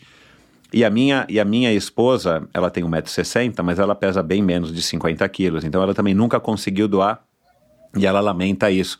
Então eu acho legal você comentar isso, que finalmente você conseguiu. Quem sabe um dia, quando minha esposa for um pouco mais velha e aumentar o peso, ela pode doar. Ela mas aqui fica o recado. De água antes. Vou falar para ela. Aqui ficou o recado, né, para quem estiver ouvindo, cara, doem sangue, meu, doem se você tem condição, se você não tem nenhum problema, doem porque não, não lhe custa nada, né? Dá meia hora, Sim, 40 minutos assim, para você eu doar. Sei, e... Eu não sei explicar, mas a sensação de quando tu tá doando é realmente assim, putz, tu tá ajudando alguém que tu nem sabe quem é, tu tá, pode estar salvando uma vida de uma pessoa que tu nem conhece em questão de 30 minutos. Tipo assim, uma coisa que tá fluindo no teu corpo, tu não vai morrer por fazer doação de sangue. Não, não, e que você fabrica, né, constantemente, Exatamente. né? Então, assim, no dia seguinte eu... você já tá com o sangue lá de novo feito Exatamente. e tá feito. Eu achei, achei assim, achei maravilhoso. Não quero baixar Legal. mais de 50 só para poder doar sangue. Né? é, agora, uma, uma curiosidade, né, aqui eu pensando enquanto você falava. É, eu ouvi também, né, em textos que eu li, no, no, no, nas lives que eu assisti, que muita gente você diz que te chama de ET, né? Porque você não come durante os treinos, você treina em, em jejum, jejum. Porque, não porque você faça jejum necessariamente, mas porque você está acostumada. Uhum. Você é uma pessoa que tem essa relação também dentro do esporte com a comida que é pouco comum, né? Você não suplementa ou quase não suplementa e por aí vai. Continua assim, né? Então, eu tô começando a mudar. É, ah, falei com a Janaína, né? Então um a Janaína disso. Porto Alegre, Sim, que é minha nutricionista. É. Que foi quem nos conectou, aliás, né? Eu esqueci aqui de agradecer é, ela no começo da conversa. E assim, a gente tá tentando, colocando aos poucos. Em jejum eu continuo treinando, sim. É, eu não consigo. para mim é muito difícil comer de manhã porque eu não tenho nem fome de manhã. Aham, então, aham. assim, é, eu não consigo comer se eu não estou com fome. Então, assim, o que, que eu faço, né? Por exemplo, assim, ah, tem um treino longo para fazer ah, dá uns 20 minutinhos pelo menos de treino, eu tomo um gel. Então, Ótimo. tipo assim, já, já quebra o jejum, entendeu? Mas eu uhum. saí em jejum, por exemplo, digamos uhum. assim. Uhum. E a gente tá começando a colocar, tanto que ela brinca pra mim, ela fala assim, mocinha, quantos géis você tomou nesse longo? Falei assim, ai, Jana, eu tomei dois. Foi é. pouco, né? Falei, foi, porque no final faltou força e energia mesmo. É. Mas ela é, é uma porque... querida. Ela fala, mocinha, quantos jets tomou? É, não, ela é super atenciosa, super legal. Eu, eu gravei com ela já faz alguns meses, eu não lembro se foi ano passado, no ano retrasado, talvez no ano retrasado. Mas eu tive o prazer de conhecê-la agora, recentemente aí em Floripa, né, no dia do, do Ironman. É, lá em Jurerê. É, você tem essa questão da, de ser uma atleta amadora de alta performance, que o peso também é importante, né? Então, o, o, eu estou tentando aqui, é, enfim, jogar aqui é, ideias para a gente é, debater, queria te ouvir, claro, porque assim, eu imagino que a sua cabeça, ah, eu estava falando que você é tida por muitas como um ET, né? As pessoas uhum. brincam que você é ET porque você não come e tal, e você Muito tem desempenho, não come durante a corrida, e que você tem desempenhos fantásticos, né? O, hoje o teu melhor tempo na maratona, que é 2h54, é isso? 2h54. É. Então você é uma corredora de mão cheia, né? E tem resultados é, que condizem aí com o teu, com teu nível. Mas, é, ao mesmo tempo, você conseguiu se curar dessa, desse distúrbio que não é fácil e, infelizmente, a gente sabe que para as mulheres isso é uma questão muito delicada, né? A nossa uhum. sociedade cobra isso a pessoa que falou isso talvez não tenha nem noção do, não, do, do nível de, de impacto que ele causou na tua vida, né? E talvez ele não tenha feito por mal, porque está todo mundo inserido num contexto. As coisas têm talvez mudado um pouco. A minha filha mais velha, tem uma filha de 23, quem é ouvinte do Endorfina sabe, ela passou por um processo já com 20 anos ou um pouco menos, que foi é, é, similar ao seu no sentido de que chamaram ela para desfilar, porque ela é, tem 1,80m, e, e aí ela fez curso e tudo mais. Ela não queria, não queria muito, mas queria, ficou nessa dúvida e tal. Eu achei esquisito, mas eu falei, vai, né? Porque minha filha é assim, você tem que experimentar para ver o que, que você acha, né? Eu acho que é uma maneira legal de você tirar suas próprias conclusões. E aí disseram que ela tinha que emagrecer entre as pernas. Tipo, uma coxa não podia encostar na outra para desfilar. E ela chegou a perguntar para mim, pai, como é que eu faço para emagrecer entre as pernas? Falei, ah, você vai ter que passar fome, porque não tem nenhum exercício que você faça uhum. que vai queimar a gordura localizada entre as pernas, né? E no final das contas, felizmente, ela acabou desistindo por livre e espontânea vontade, porque ela achou que aquilo realmente não era para ela. É, e não causou nenhum distúrbio, felizmente, na alimentação dela, mas é uma coisa que machuca muito, né? As, as mulheres, é uma coisa que está é, acho que é uma coisa cultural, não somente do brasileiro, mas praticamente do mundo inteiro, das principais culturas. Mas é, eu falei tudo isso por quê? Porque me chama a atenção que você tem resultados fantásticos, você é uma pessoa super resiliente, você é uma pessoa que já disse, já demonstrou é, que você lida bem com essa questão do sofrimento, né, do desconforto, da maratona principalmente, das corridas longas, das outras, e, e você também se livrou sozinha desse problema que talvez tenha sido o, o grande problema da tua vida até então, uhum. essa questão da bulimia, da anorexia e por aí vai. Então, assim, você tem uma mente forte e agora você resolveu, dos anos para cá, estudar psicologia. Eu queria que você falasse um pouco disso, né? Assim, da, da onde que vem essa tua curiosidade por estudar psicologia? E se você reconhece em você mesmo uma pessoa que tem esse padrão já faz muitos anos de resolver as coisas sozinhas, de lidar com o sofrimento, como aparentemente aqui também você falou, que você aguenta, engole, e aí em algum momento você vai estourar e preferencialmente sozinha, você vai chorar, vai espernear e tudo mais. É, você reconhece esse padrão e por que a psicologia? Você tem algum interesse em também se conhecer? Por que, que você é assim? Então, assim, ó, é, eu sou filha única, né? Então, uhum. eu sempre fui sozinha, porque o meu pai uhum. viajava bastante por conta do trabalho. Na época, minha mãe trabalhava fora. E ou ficava na casa da minha avó um, um tempo, né, escola. Então, assim, eu sempre fiz as coisas sozinhas. Então, acho que isso é uma, uma já começa por aí. O uhum. aprender a, a a aguentar as coisas contigo, porque não tinha ninguém para desabafar, tinha os meus primos e tudo, mas eu sempre achei que os meus problemas eram os meus problemas, eu não precisava te estressar com os meus problemas. A tua mãe chama Joana? Minha mãe se chama Jocely. Jocely. Isso. É, você, não, você não teve um relacionamento na época próximo o suficiente dela para ter essa coisa de ah, mãe, eu tô assim, ah, briguei com o namorado, ah, o cara falou que eu preciso ficar mais magra. Você não tinha esse relacionamento? Na verdade, a gente sempre teve um relacionamento bem aberto. Tipo assim, eu, graças a Deus, eu nunca menti pros meus pais. Quando eu quis perder a virgindade, eu falei com meu pai antes. Tipo assim, já, eu mandei pro meu pai, eu falei, pai, tô querendo... ele assim, ele falou, essa guria surtou. Ligou pra minha mãe no trabalho da minha mãe e falou assim, olha, quando chegar mãe, em casa tem um problema pra resolver, te vira. então, eu sempre tive um relacionamento muito aberto com eles, muito, em tudo, uh -huh. graças a Deus. Uh -huh. uh, sempre confiei muito neles, mas eu nunca quis preocupá-los com coisas que eu não queria, não, que eu não queria preocupar. Uma coisa que era -huh totalmente besteira, porque se, é o que eu falei, se eu criei, eu consigo consertar, entendeu? Uhum. Eu não quero estressar, tipo, minha mãe trabalha fora, tem casa, uh, meu pai vive viajando, trabalhando, trabalha com aviação. É, você não, não queria dar preocupação para eles. Exatamente. Além da preocupação natural que todo pai Exato, tem com os filhos, entendi. Exatamente. Caramba, então, assim, meu. sim, eu sempre tive uma mente muito forte, muito forte. Uh, gosto muito de sofrer na maratona. Cara, todo mundo fala assim: ah, a maratona começa nos 32. Amor, a maratona começa no primeiro quilômetro. Nos 32 tem, tem, tens que ter aguentado já muita coisa. Esse lance que começa nos 32, não, já começou a 32 quilômetros atrás. Então, assim, é... eu sempre tive uma cabeça muito forte, graças a Deus. É bem difícil eu, eu quebrar por mente. Tanto que eu nunca quebrei uma prova por cabeça nem por uhum. fisiológica, assim, eu terminei na raça. Acho que a última uhum. maratona de São Paulo que eu fiz, eu fiz um sofrimento absurdo. Mas terminei aquela prova.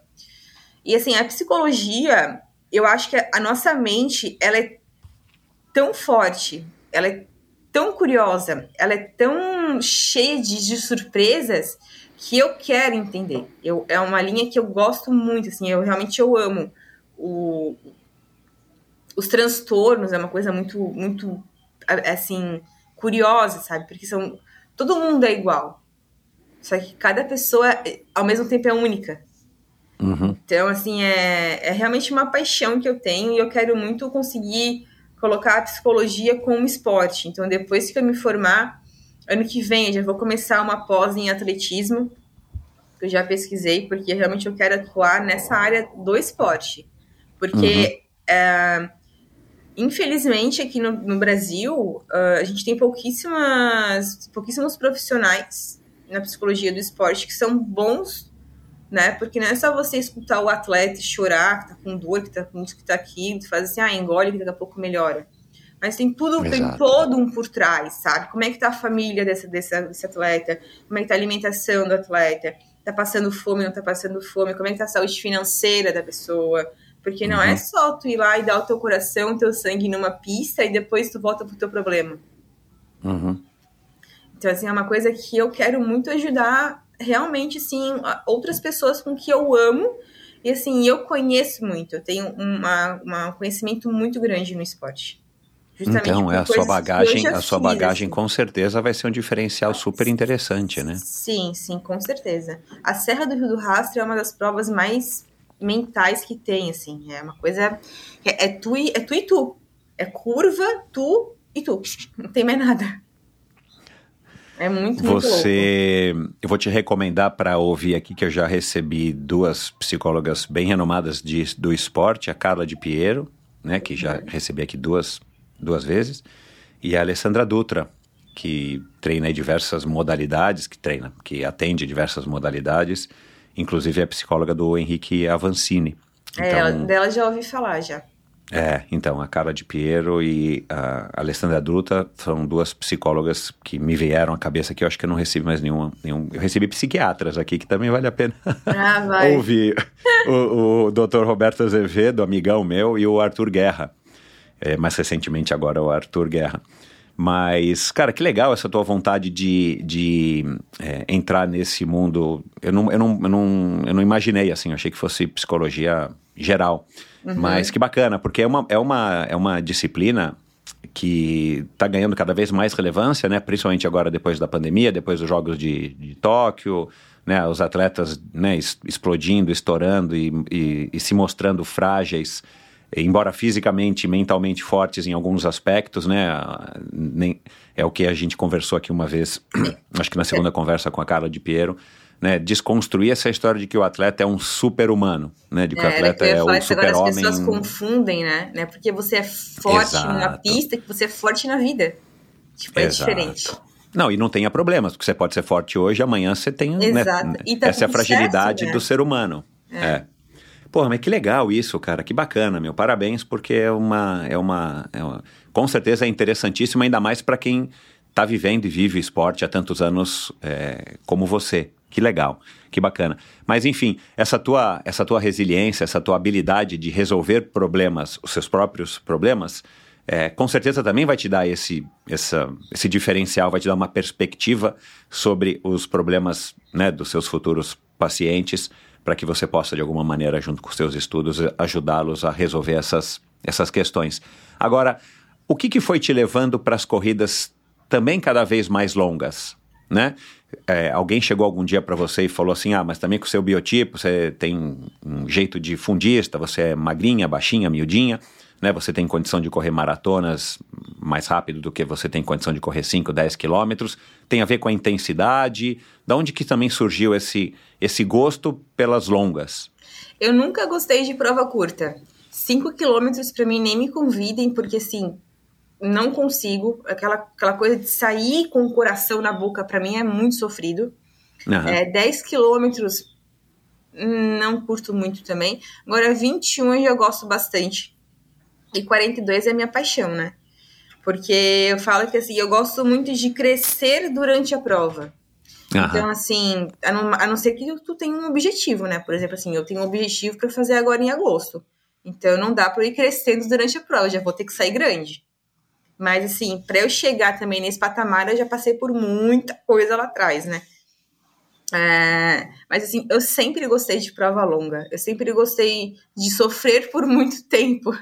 Como o Gustavo fala, gosta de sofrer por muito tempo. É, uhum. Só que. E ultramaratona, a única que eu fiz foi a Volta à Ilha. Só que, como eu te falei antes, eu sempre gostei de me desafiar. Então, assim, putz, já tenho tantos 21. Tá, dos 21 eu vou para onde, né? Vou pros 42. Tá, fiz 42 no primeiro, minha primeira maratona foi a de Londrina, que eu fiz para 4 horas. Eu pulei dos 21 para os 42. Eu nunca tinha feito uhum. nenhum outro treino. Tanto que quando chegou no quilômetro 21, eu falei assim: tá, até aqui eu sei como é que o meu corpo reage, agora vai ser tudo novo, né? É só dobrar. Mas, mas nessa de Londrina, que foi a tua primeira, foi assim: é, uma curiosidade? Você foi motivada por alguém? Você foi na onda de alguém? Por que, que você deu esse salto? Tinha um amigo né, meu. De 21 para maratona tinha um amigo meu que ele morava em Londrina. Ele era da aviação também, né? Ele morava em Londrina e ele também corria. Daí ele falou assim: ah, vai ter uma prova em Londrina, uma maratona, não sei o quê, eu vou me inscrever para fazer, vamos. Eu falei: ah, vamos, né? o que é uma maratona. Aí me inscrevi na maratona. Cara, fiz a prova, quatro horas, Londrina, aquele sobe e desce infernal. Quando chegava, tipo assim, pra acabar, mais uma subida, eu, eu lembro até hoje que eu falei pro Staff, assim, putz, mas falta tem mais uma subida, essa aqui é a última, eu não aguentava mais subir. eu fiz uma bolha de sangue no meu pé gigantesca, mas eu tava muito feliz. Tanto que depois, já logo em seguida, já fiz a maratona de Floripa. E daí eu fiz pra ah. 3h45, daí, tipo, foi baixando o tempo, assim, sozinha. Uhum. E aí depois comecei a fazer o sub 3 Fiz um sub 3, depois fiz outro sub 3, aí fiz um sub 3 em treino. E eu falei assim, putz, agora eu quero meter um sub 2,55, né? Aí saiu 2,54. E agora eu quero fazer um sub 2,50. então, assim, eu sempre gostei de, de, jogar o desafio lá pra frente, mas eu nunca gostei de fazer prova curta. Eu sempre gostei uhum. de longo mesmo. Uhum. E Provavelmente outra... você gosta dessa, dessa questão de que durante as provas mais longas, por mais que você corra também numa intensidade que não é né, 6 para 1 nem 7 para 1, você também tem que estar tá com raciocínio um pouco mais. É, enfim, você tem que estar tá mais ligada, né? Não é só uhum. um, um, longão. É, você gosta dessa história de você ter que lidar com as dificuldades, com os Exatamente. pensamentos negativos, com as euforias, com os momentos é a bons, mente, com os né? momentos Porque, ruins. Assim, a nossa mente correndo, ela fica o tempo todo assim, putz, começou a doer o quadril. Putz, é. para ou não para? Vai parar, você tá louca. É. Continua. Daí a, a, mente fica o tempo todo te colocando peça para você parar. É o lance que todo mundo fala do temido 32 da maratona. Exato, né? é. Então, assim, ficam te colocando. Só que, é que eu falo, se tu trabalha isso num treino, não é nos 32 de uma maratona que ela vai começar. Ela já vai ter começado lá atrás. Porque já está trabalhando isso há muito tempo. É. Então, assim, é realmente a corrida, a maratona, ela realmente, assim, ó, é, é, você consegue se descobrir. Se você é forte, se você não é forte, se você escuta sua mente, se você escuta seu coração, se você é determinado, se você não é determinado. Tipo assim, ela realmente ela divide, sabe? Uhum. E, e eu, graças a Deus, sempre escutei o coração e não a cabeça. Sempre fui indo. Porque tem vezes que ah, você, ah, é, ela é um ET, ela não pensa em desistir. Penso, lógico que penso. Tá doendo, tá doendo pra caramba. Mas assim, se eu, se eu parar agora, eu vou me sentir muito mais frustrada do que se eu meter a louca e terminar a prova. Uhum. Então, desistir para mim, assim, graças a Deus, eu nunca desisti de prova, não. Nunca foi uma opção terminei na raça várias provas, mas nunca desisti, não. É, eu tenho Porque impressão... pra mim remete isso, entendeu? Pra Marjorie remete uma questão de fracasso. Tipo assim, putz, é. não terminei a prova, mas, poxa, por quê? Eu a pessoa assim, ah, mas tá sofrendo, vai terminar, vai, o que, que tu vai ganhar com isso? Eu posso não ganhar nada, mas eu também não tô perdendo. É. Não, e, e, e, parar é muito fácil, né? Porque você vai tomar uma decisão ali, tipo, a, a hora que você decidir parar, você vai parar de correr, vai subir num táxi, ou vai voltar, ou vai, sei lá, para casa. E aí você vai ter que ficar remoendo isso, né, durante um bom tempo. E, uhum. e, e com certeza dura muito mais tempo é do que se você enfrentar essa dificuldade, mesmo que seja caminhando, sei lá, e vai até o final. Pelo menos você concluiu, não foi no tempo que você queria, não foi no, no o resultado que você queria ter. Mas, e eu sempre é... me cobrei demais, né, Michel? Eu sempre me cobrei muito. Então, assim, isso eu não sei nem se é bom ou se é ruim, essa cobrança toda. Porque, assim, muita gente fala assim, ah, mas os teus seguidores não ficam te cobrando? Não. Graças a Deus, não. É eu mesmo que me cobro. Uhum. Tipo, eu mesmo. É, eu, eu, eu, eu, reconheço um padrão, né? Eu, eu, eu, eu tenho um pouquinho mais de idade do que você, para ser generoso comigo mesmo.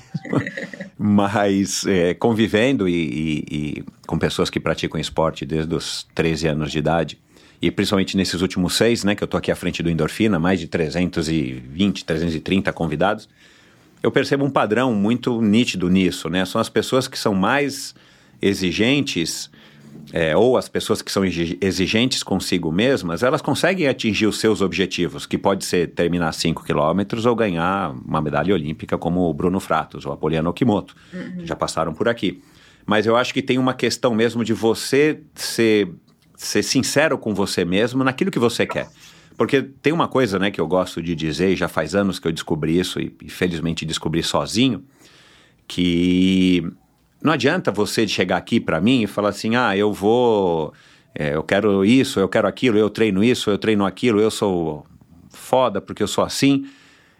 À noite, a hora que você está sozinha, né, com a cabeça no travesseiro ali naqueles minutinhos antes de dormir e tal, é você com você mesmo e você sabe o que, que você é, não importa o que você disse, Uhum. né? Então eu acho que essa questão de ser exigente consigo mesmo, e ninguém precisa ser exigente no mesmo nível, ou no seu nível, ou no nível de ninguém, mas você tem que ser sincero e transparente consigo mesmo para que você não se frustre com o que você está realizando ou deixando de realizar, né? E o esporte, eu acho que ele é uma ferramenta muito bacana para isso, principalmente os esportes de endurance, né? É, eu acredito que os esportes em equipe também têm um componente interessante, já que envolve outras pessoas, mas você fica com muito mais variáveis do que você praticar um esporte que depende apenas de você, nem de juízes, né? Porque tem essa história. Tem um amigo meu que fala que esporte que tem juiz, ele não, ele não gosta nem de assistir. Porque fica a critério dos outros, não é o seu critério, é o critério dos outros, né? E como é que você sabe que aquele cara está te avaliando com os olhos que ele tem que te avaliar? Então eu reconheço um padrão aqui dentre eh, os convidados do Endorfina, a grande maioria, de que as pessoas que são mais exigentes consigo mesmas, elas conseguem talvez uma chance maior de realizar o que elas se propõem a realizar de novo, não importa o que seja, né?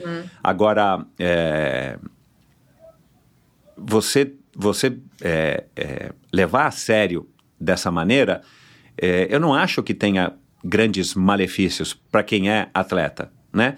É, e as dificuldades que a gente enfrenta no esporte, que podem ser trans, transpostas né, para as dificuldades que a gente enfrenta na vida, eu acho que todo mundo tem as mesmas. Em maior ou menor intensidade, talvez hoje você esteja sofrendo mais do que eu, mas vai ter alguém que está sofrendo mais ainda, e amanhã sou eu, e por aí vai. Eu acho que tudo depende de como que você lida com isso. Você que eu digo o indivíduo, Sim. né?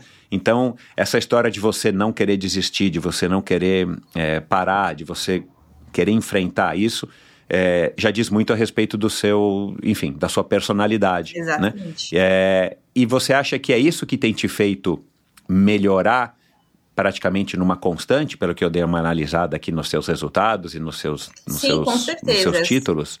Com você vem certeza. melhorando, né? Apesar de você já estar correndo desde 2017 de uma maneira bem séria, Uhum. você ainda continua melhorando, tá com 32 anos, é isso, né, Marja? Isso, 32. né, tá numa idade legal ainda para conseguir, é, quem sabe, chegar ainda no seu auge daqui a pouco.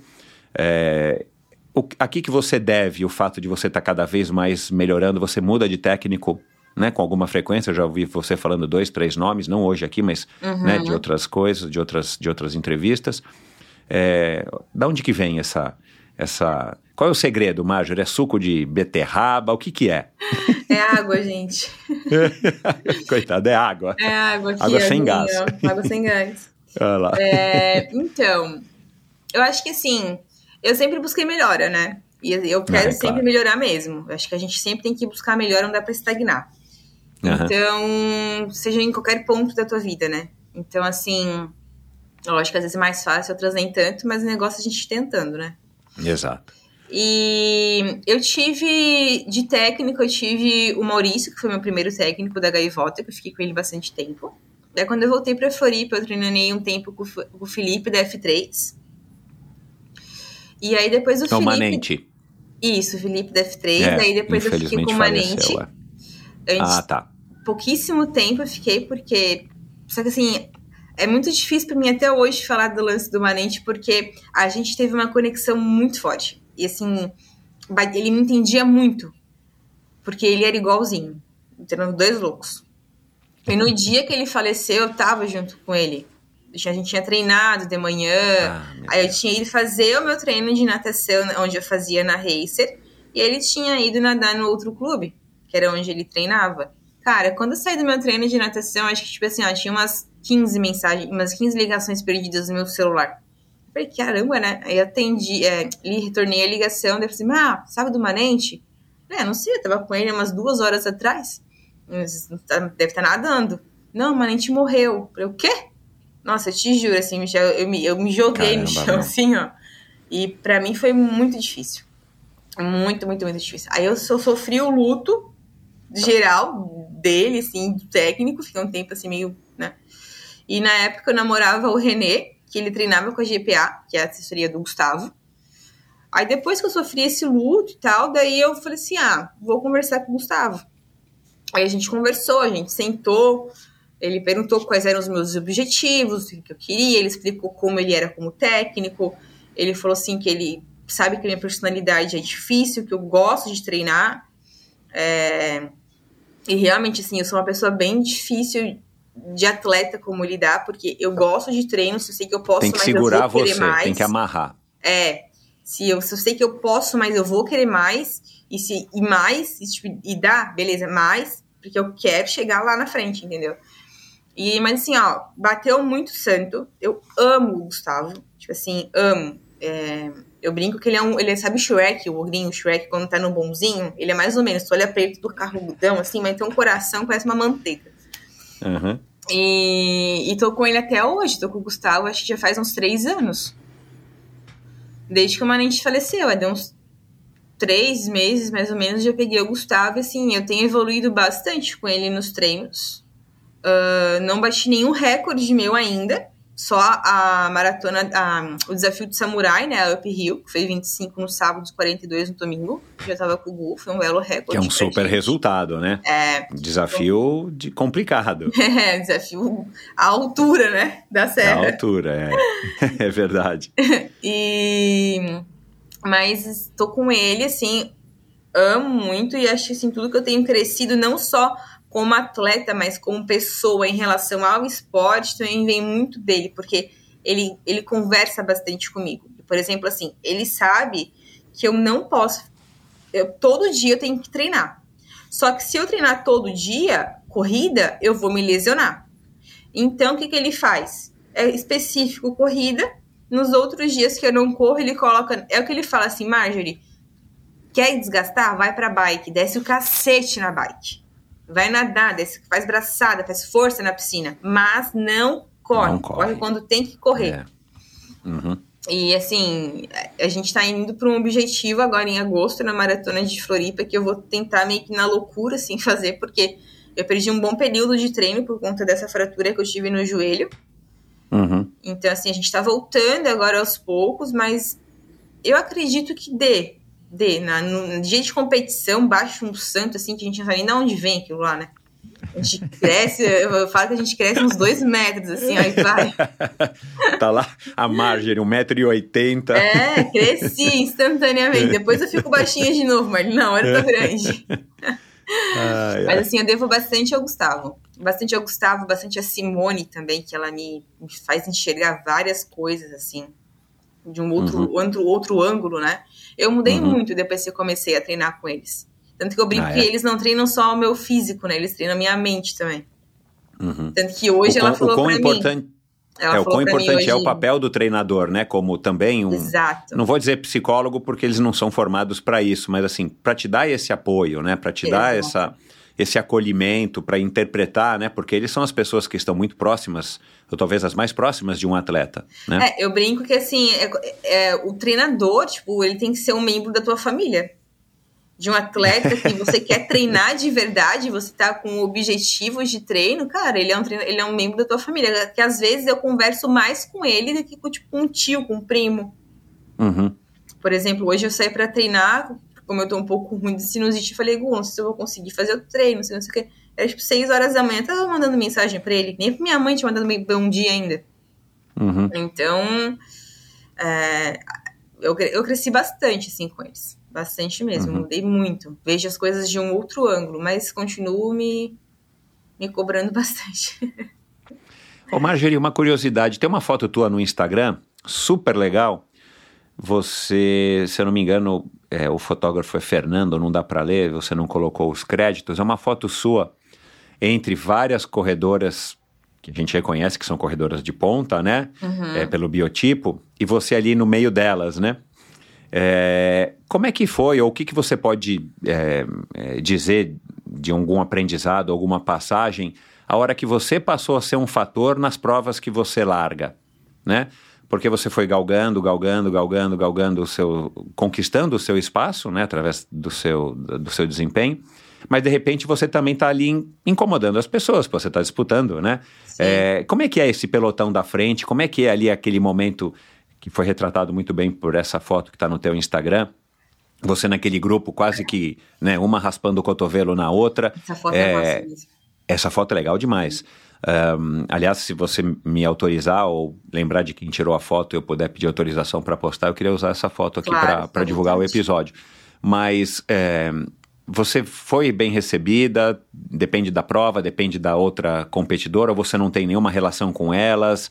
Como é que foi esse, essa, é, como é que foi para conquistar esse espaço, não só nos resultados, mas de estar tá correndo com elas, né? Porque eu imagino que tem ali um, uma situação que não é tão confortável, né? De você, não só fisicamente, né? Mas digo psicologicamente, de você estar tá ali entre as outras corredoras que estão disputando aquela prova contigo.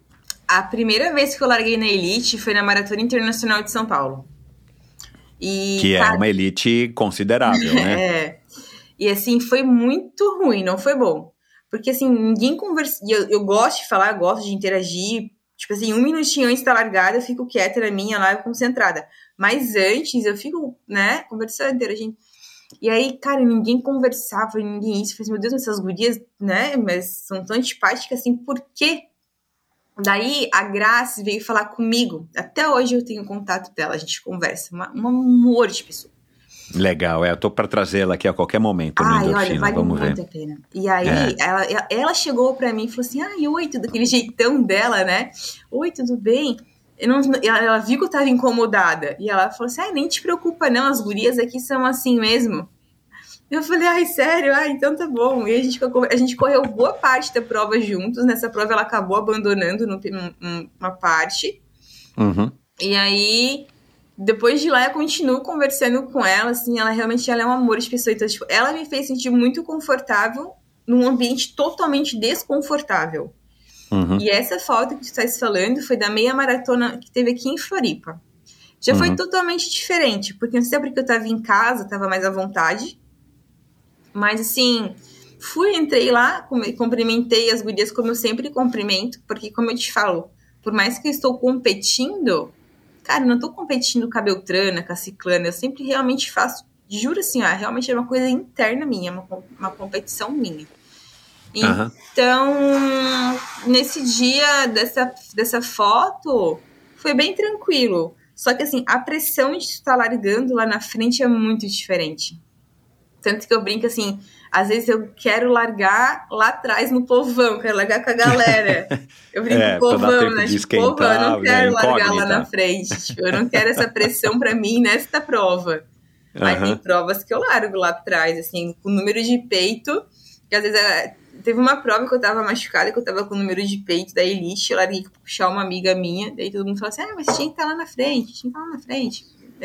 Cara, às vezes a pessoa não quer. E tá tudo certo, às vezes a pessoa não quer estar lá na frente. Uhum. E a pressão é diferente. Tá todo mundo te olhando, aí tipo assim, putz, eu tenho que sair forte, já tenho que sair forte, já tenho que sair forte. É, mas assim, ao mesmo tempo é gostoso também. Porque assim, você vê que tudo que você fez, uma hora tem, tem, tem que ter o reconhecimento, né? E para todo atleta que é amador, o primeiro reconhecimento é você ser convidado a largar numa elite. Então, assim, isso foi muito massa. Tanto que a maratona de Floripa, agora de agosto, eu vou largar na Elite também. Uh, e, e, é gostoso, esse reconhecimento é gostoso, porque assim foi o que eu falei. A gente trabalha, é um trabalho, né? Tu abdica, tu, tu abdica muito dos teus dias, da, da vida social. Uh, que eu não me arrependo, eu gosto do que eu faço. Mas, assim, é uma abdicação. Então, tem que ter um um conforto, né, lá na frente. E teve, uhum. assim, é uma pressão diferente, bem diferente, mas ao mesmo tempo é muito bom. Você que você que já está correndo aí né, desde 2017 e, e, e tem esse lado psicológico bem aguçado e tal, você já descobriu o que, que você está buscando, assim, o que, que você está querendo com a corrida, assim, o que, que você busca atingir é, para eventualmente poder um dia falar assim, cara, agora eu já conquistei o que eu quero conquistar.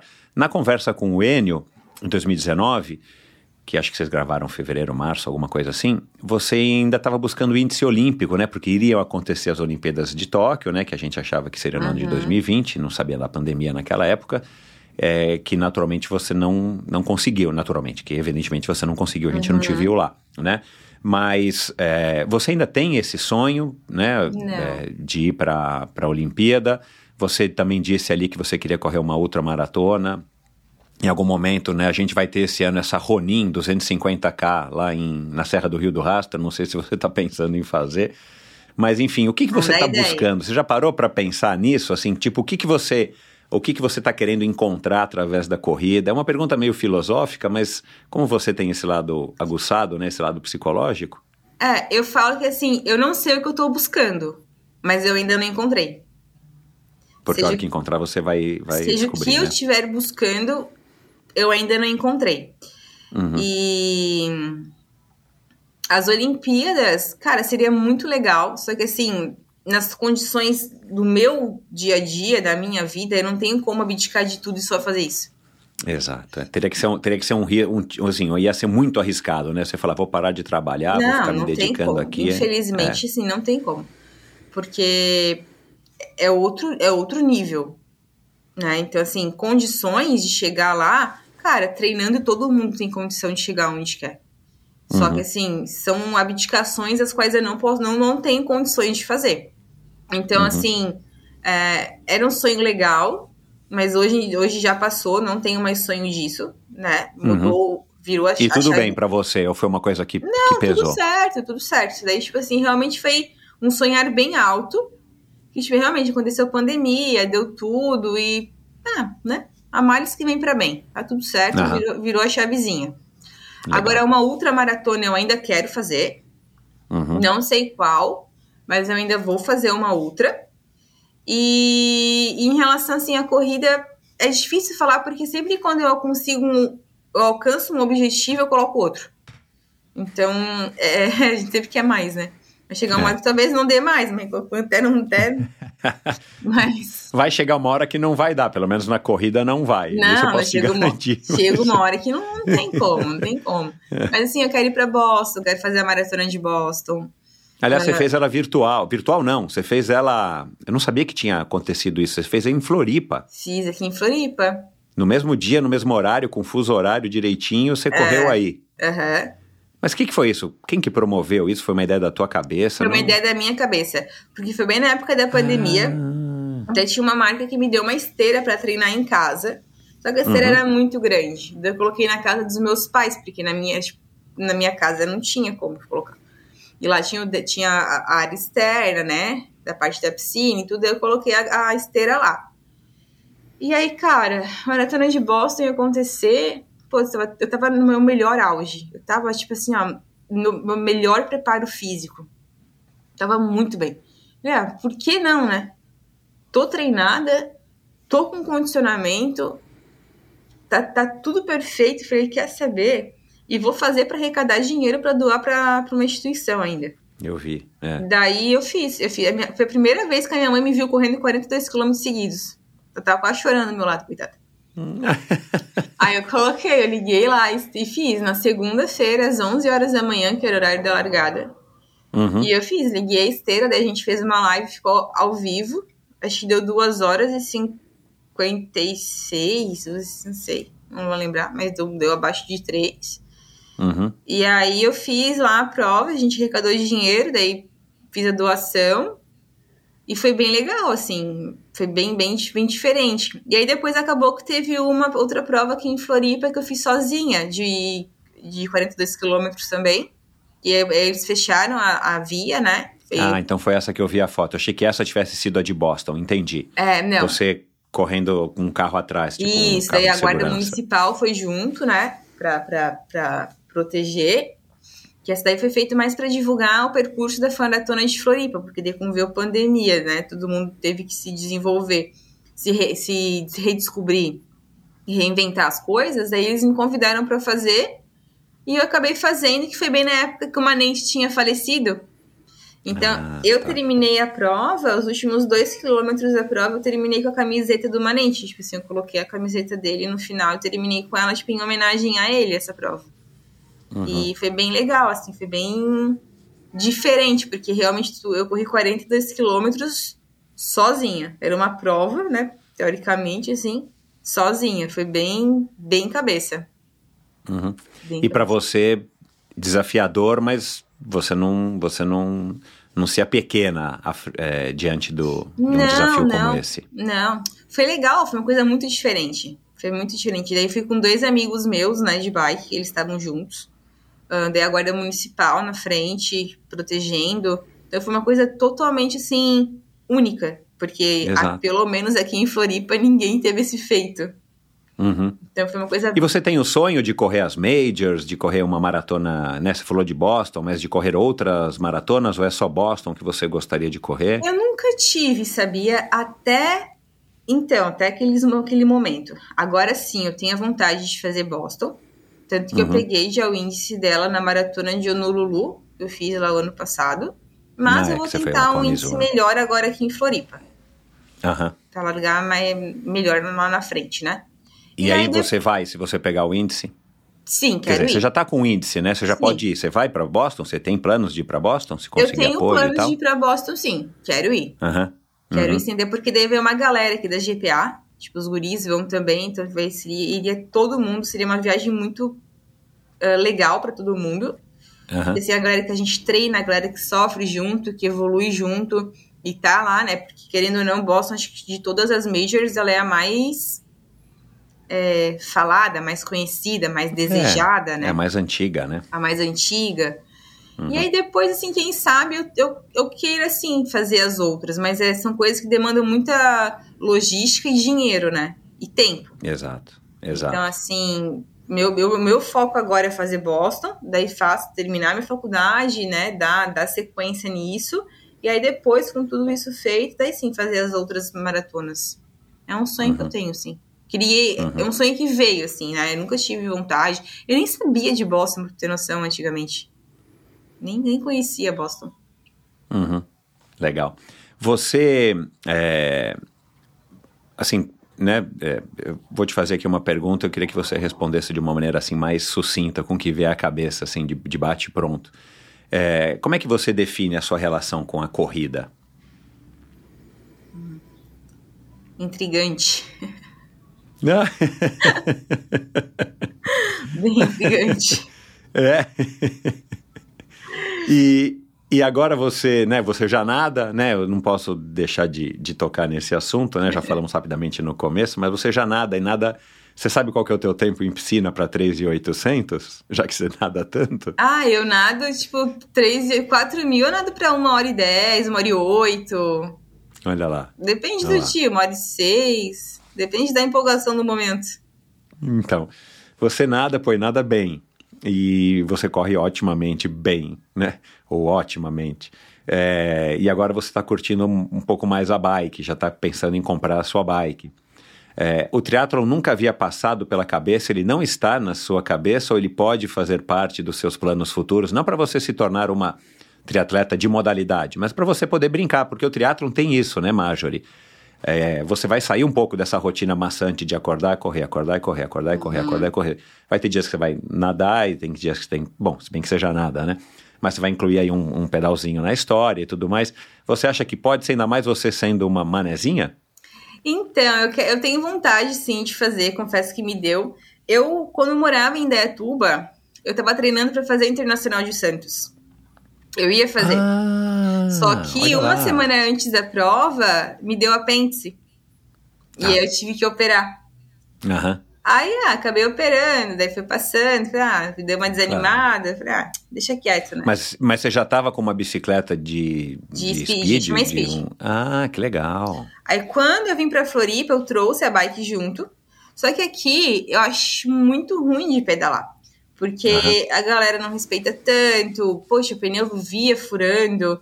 Daí acabei vendendo. E, e até então eu não tinha uma assessoria de triatlo aqui, né? Então Uhum. pedalava sozinha. Aí vendi a bike. Aí agora te confesso que tá me dando uma cosquinha, assim, ó. Aquele mosquitinho que a gente pica, que eu te falei, a gente sabe de onde vem. Não sabe de Tá onde. começando, tá começando a circular pela cabeça aqui. Aham. Mas E o Iron Man é uma coisa que te atrai pelo fato dele ser realizado aí, já ter tanta né? história. é, É. eu acho que ele é desafiador. Mas assim, eu quero fazer sim, tenho vontade de fazer, mas eu quero fazer bem feito, não fazer por fazer. Porque assim, tu fazer para ficar lá sofrendo 15 horas, pra nunca mais na vida uhum. querer voltar, cara, nem vai. Uhum. Ai, não, não vai. Ou vai para fazer bem feito, curtindo o que tá fazendo. Agora, uhum. aí pra sofrer, isso aí, aí é demais. Eu acho que é um sofrimento muito longo, né? E não tá sofrendo é. duas horas e meia, tá sofrendo 15 horas. ah, daí. É. Você nunca foi assistir a. Já, a já, já fui. Ah, já foi? Já. Já fui assistir. E, e, você saiu mais motivada, menos motivada? Não te ah, impactou? na hora tu sai querendo fazer inscrição, né? aquele... é, cara, a maioria das pessoas sai assim do, do É, na hora de sair de lá, tu vê aquela transição, aquela energia, todo mundo correndo, todo mundo pedalando, e um gritando, e um desmotivado, um querendo andar, e outro vai lá e motiva. Essa energia do esporte é muito única.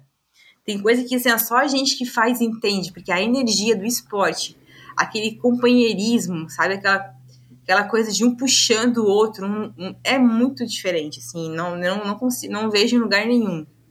Uhum. E não. tenho vontade sim, mas logo vou começar lá de baixo, né? Bem... Claro, é. Não, e você, você tem tempo, mas, mas talvez a sua progressão não precise ser tão tão lenta, lenta, né? O que, o que, precisa acontecer é você estar tá gostando, né? Porque pode ser que você experimente. Sim. Depois de X provas, você fale, ah, acho que isso aqui não, é. não curto tanto.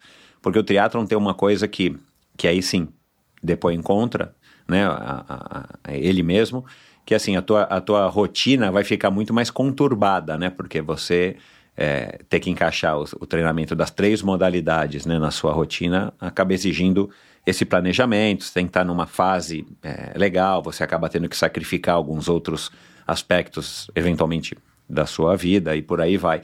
Agora, é, você você treina o psicológico durante os treinos ou você tem alguma coisa que você já aprendeu ou que você, alguém te ensinou ou que você aprendeu na faculdade que te ajuda a ter esse psicológico bem preparado para enfrentar os desafios aos quais você se propõe? Então, na verdade, eu já gosto de ir mentalizando as coisas antes delas acontecerem, né? Antes do dia. Então, se tem uma prova muito difícil, se tem um treino muito difícil, uh, eu já gosto de ir uns dois dias antes, assim, de ter que fazer quando eu vou deitar ou algo do tipo, eu já vou mentalizando o que, que eu tenho que fazer. Para quando uhum. tiver que fazer, a mente já tá meio que programada, entendendo que ela vai ter que fazer aquilo ali. Então, assim, uhum. assim, ah, vou ter que correr 42 quilômetros para um pace de 4 e 4. Tá, vai doer? Vai. Vai chegar uma hora que vai estar tá gostoso? Não, vai chegar uma hora que vai estar tá um inferno. Mas, dá para fazer? Dá. Treinou para fazer? Treinei. Então, assim, vai lá e faz o que tu treinou. Então, assim, uhum. eu sempre tenho esse, esses pensamentos antes, sabe? Eu sempre gosto de uhum. pensar antes o que eu vou fazer. Então, uhum. treino é difícil. ah, sei lá, tem que rodar 5 de 6 minutos para 3 e 40. É fácil, não é fácil. Mas dá para fazer? Dá. Então, assim, faz. Uhum. Se dá, faz. Se não dá, tudo certo. E, se dá, faz. E já houve alguma situação em alguma prova, principalmente em prova, que é quando você tá, né, a gente está se empenhando mais, é, com maior intensidade, que que você teve, vai, dificuldade para resolver essas questões de para, não para, tá doendo demais, ou a, aquela autossabotagem, né, que, que acho que esse é um termo que, que pode se aplicar para isso. É, já houve alguma prova, alguma situação que você enfrentou alguma coisa que foi mais complicada para você se desvencilhar daquilo, já que você nunca abandonou nenhuma prova, né? Acho que você continua assim ainda, né? Sem ter abandonado nenhuma prova. Sim, eu nunca abandonei e já teve. Foi na Volta à Ilha. É, eu tava subindo o morro, eu tinha rompido o posterior, um, um, posterior da coxa direito, num Caramba. dos trechos. E quando aí eu peguei o morro do sertão para fazer, porque como eu acabei dobrando um trecho, mudou a logística. Quem ia fazer o morro do sertão ia ser o Zé Mário. Acabei eu fazendo o trecho. E aí, cara, tanto que tem uma, uma das fotos que eu mais gosto, é uma que eu tô subindo o morro do sertão andando. Eu tava com muita dor mas eu não conseguia andar. Tanto que foi o Felipe Sanches que tirou aquela foto. Acho que ele é um. O meu fotógrafo assim: que tira cada foto absurda. É... Eu acho que eu nunca senti tanta dor na minha vida numa prova. E eu nunca senti tanta vontade de abandonar uma prova na minha vida. E eu acho que eu só não abandonei aquela prova porque eu não tava sozinha. porque eu tinha um Zé Mário que dependia de mim. Ele dependia uhum. de eu terminar aquele trecho para claro. ele pegar o dele. Então, assim, e eu, eu lembro que eu descia, eu chorava, mas eu chorava, e eu falava assim, eu, eu gritava assim, já estava meio que em Nárnia, né? Quilômetro 50, no sol de meio-dia, desidratada, consolação, eu, eu gritava assim, falava assim, Zé, desculpa, eu não vou conseguir, eu não vou conseguir, eu não vou conseguir. Foi muito difícil, muito difícil. Tanto que eu, quando chegou no topo, antigamente o único ponto de hidratação que tinha na prova era lá em cima no morro. Eu peguei uma, um saco de gelo e coloquei na minha perna. E eu falo que assim, ó, um, em muitos momentos da minha vida, parece que Deus coloca tipo um anjinho da guarda só para fazer eu concluir o que eu tenho para fazer. Porque nesse dia, nesse trecho, surgiu um cara de moto, que era um morador dali da região, e o cara foi de moto comigo até eu descer o trecho e pegar o asfalto. Tipo assim, me incentivando e conversando comigo e tentando tirar minha mente da dor, o foco da dor. Eu um nunca cara aleatório vi, X que passou lá. Eu nunca mais vi o cara. Não sei o nome dele. Mas assim, ó, isso já me aconteceu três vezes. De surgir alguém no momento que eu tava muito ruim e a pessoa de repente sumia. Eu falo que, tipo assim, realmente é Deus coloca um anjinho da guarda ali só pra fazer eu terminar e, e depois vai embora. Foi muito louco. E aí, enfim, foi o único momento que realmente, assim, foi que eu sofri muito. Tanto que até hoje eu tenho vários problemas nesse posterior da coxa, porque eu continuei. Eu tive que fazer mais um trecho depois. E eu passei assim, ó, mas taquei aquele aerosol Dorflex na perna. Uhum. E quando cheguei em casa, fui tomar banho e senti o Dorflex na minha coxa ainda. Pra, pra, terminar o último trecho. Foi o único, foi o momento mais difícil, assim, na minha vida numa prova. Que eu só não abandonei porque eu não tava sozinho. Acho que se eu estivesse sozinha, eu não tinha continuado. Era muito forte a dor. Pensa no músculo, teu músculo tá rompido. Meu Deus do céu. Nossa, foi horrível. Subir e descer o Morro do Sertão ainda foi tenso. E como é que você lida com tantas lesões, né? Você já teve inúmeras, você citou aqui algumas, mas uhum. é, eu já li também, já, já, pesquisando aqui, já vi que você é, teve é, diversas. Você é daquela que já tá tipo, bom, é, a vida de atleta é, de alto desempenho é assim mesmo? Você fica super chateada? Você tenta ignorá-la ou depende? Como é que é a sua relação com a dor de lesão? É, assim, tem pessoas, uma coisa que eu aprendi, né? Tem pessoas que ela tem uma predisposição a ter mais lesões e outras têm predisposição a não ter tantas lesões. Eu tenho predisposição a ter mais lesões.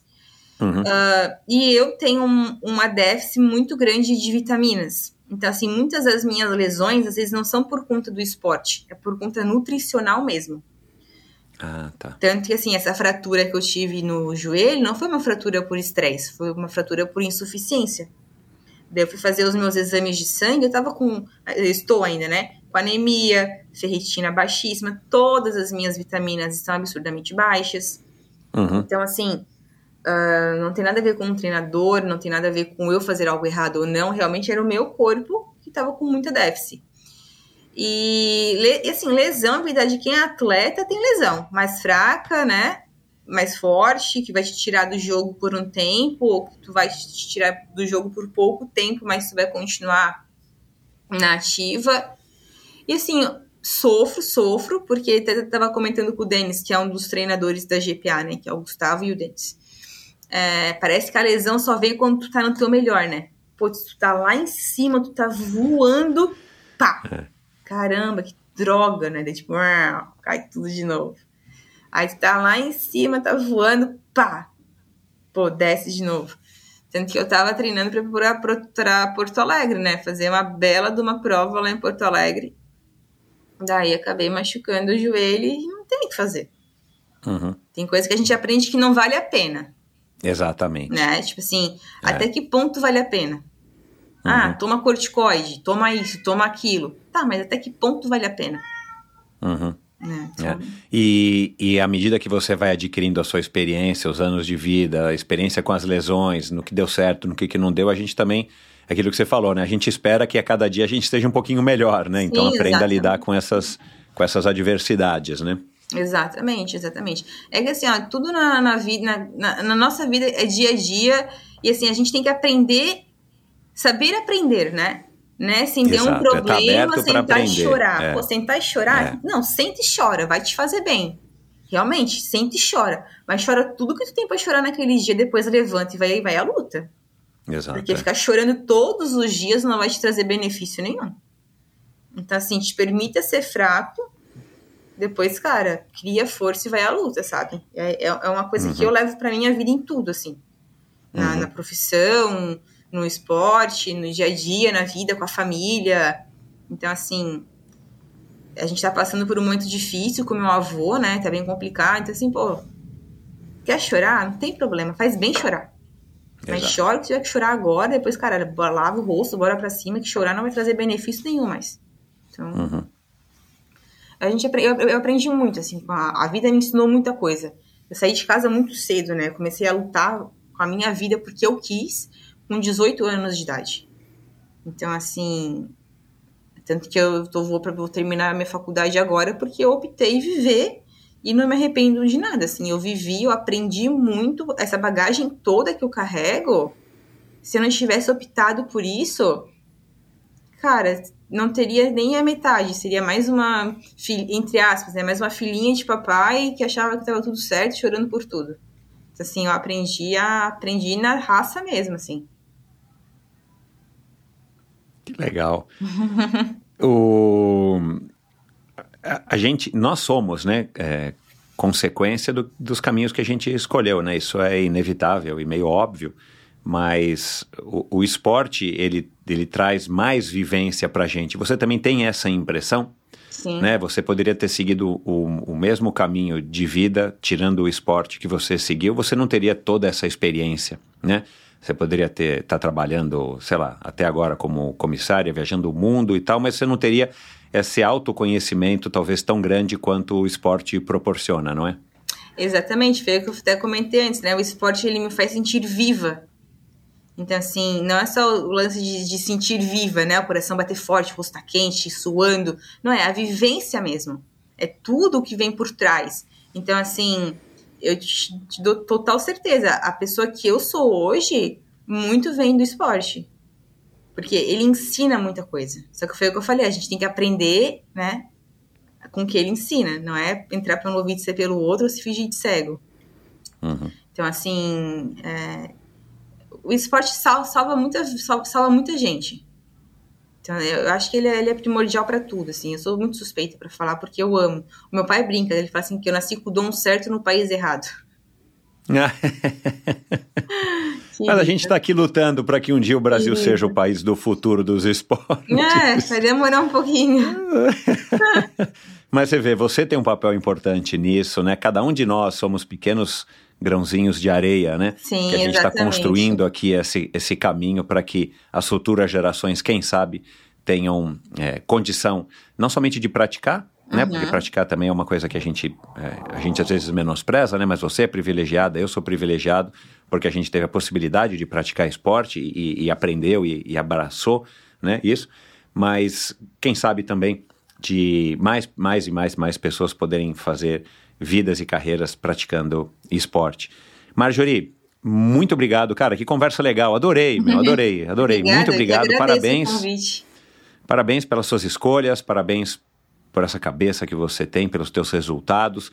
Você é, tem uma, um, um perfil no Instagram com bastante seguidores, né? Você não chega a ser uma influenciadora digital nos padrões de algumas pessoas até que já passaram por aqui, mas você tem uma relação legal com as pessoas que te seguem. Fala aqui de novo qual é o teu Instagram, por acaso, se a pessoa não, não, não te segue ainda, para que, que o ouvinte aí do outro lado passe a te seguir. E pode fazer suas considerações finais. O meu Instagram é Marjorie Barcelos, ah, underline. E, assim, eu agradeço muito o convite. Para mim foi muito importante falar sobre várias coisas, as quais eu nunca tinha comentado com ninguém, assim, né? Muito mais um local onde vai estar para qualquer pessoa escutar. E, assim, eu quero muito que isso, de alguma forma, possa é, repercutir e ajudar alguma alguém que esteja passando por uma situação igual, ah, porque acontece muito as pessoas se anulam, né?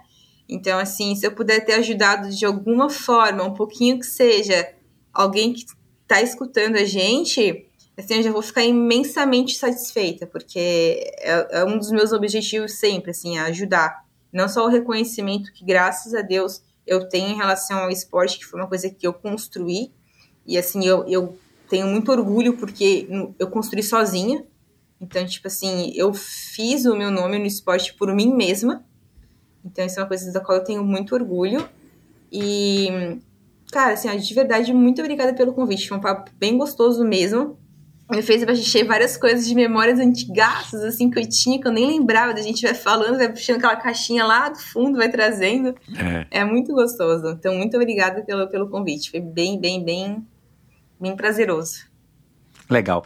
Marjorie, os microfones do Endorfina estão abertos para a hora que você quiser voltar aqui para a gente levar mais um papo gostoso como esse, para falar do que você quiser falar e, e eventualmente já para falar de você, já psicóloga atuando, né? Ia ser muito legal também para a gente poder, para a gente poder aí, é, enfim, né? Fazer aí a, a, o, follow do que você está pretendendo aí para sua vida e sucesso nas suas escolhas, na sua caminhada, nos seus resultados, na sua profissão, na sua vida. Foi muito Obrigada. legal, adorei. Obrigada. Saúde. É, para todos. E é isso, espero que você tenha curtido outro episódio com Endorfina, com mais uma figura sensacional, uma mulher incrível, de uma força. Deu para perceber aqui, não sei, para mim ficou bem nítido a força, a resiliência que essa mulher tem, essa vontade de resolver os seus próprios problemas, e ela consegue transferir muito bem isso para as maratonas, para as provas que ela se propõe a fazer. Então, eu acho que tem muita coisa bacana aí a se, a se tirar dessa conversa. Dê um alô para ela no Marjorie, Bar, Marjorie Barcelos. Eu vou, eu vou colocar aqui no post do episódio de hoje, lá no novo site do Endorfina, endorfinabr.com, para você é, clicar lá e passar a seguir e mandar aí uma mensagem, se você acha que, que vale a pena, que você aprendeu alguma coisa. Tenho certeza de que ela vai adorar. E por falar em, já que ela falou né, em distúrbio uh, alimentar, a Lana Sicoli, do Eu Escolhi Correr, já passou por aqui também, passou aí por é, uns maus bocados aí com essa questão aí da imagem, da, do, do peso e tudo mais, distúrbios alimentares. Me lembrei aqui dela. Se você é, não ouviu o episódio com a Janaína Porto Alegre, a nutricionista que está encarregada aí de fazer a Marjorie comer um pouquinho mais durante as provas, é, vai lá e também você encontra esse episódio aqui mesmo, nessa plataforma que você está ouvindo, ou lá no meu site, no endorfinabr.com.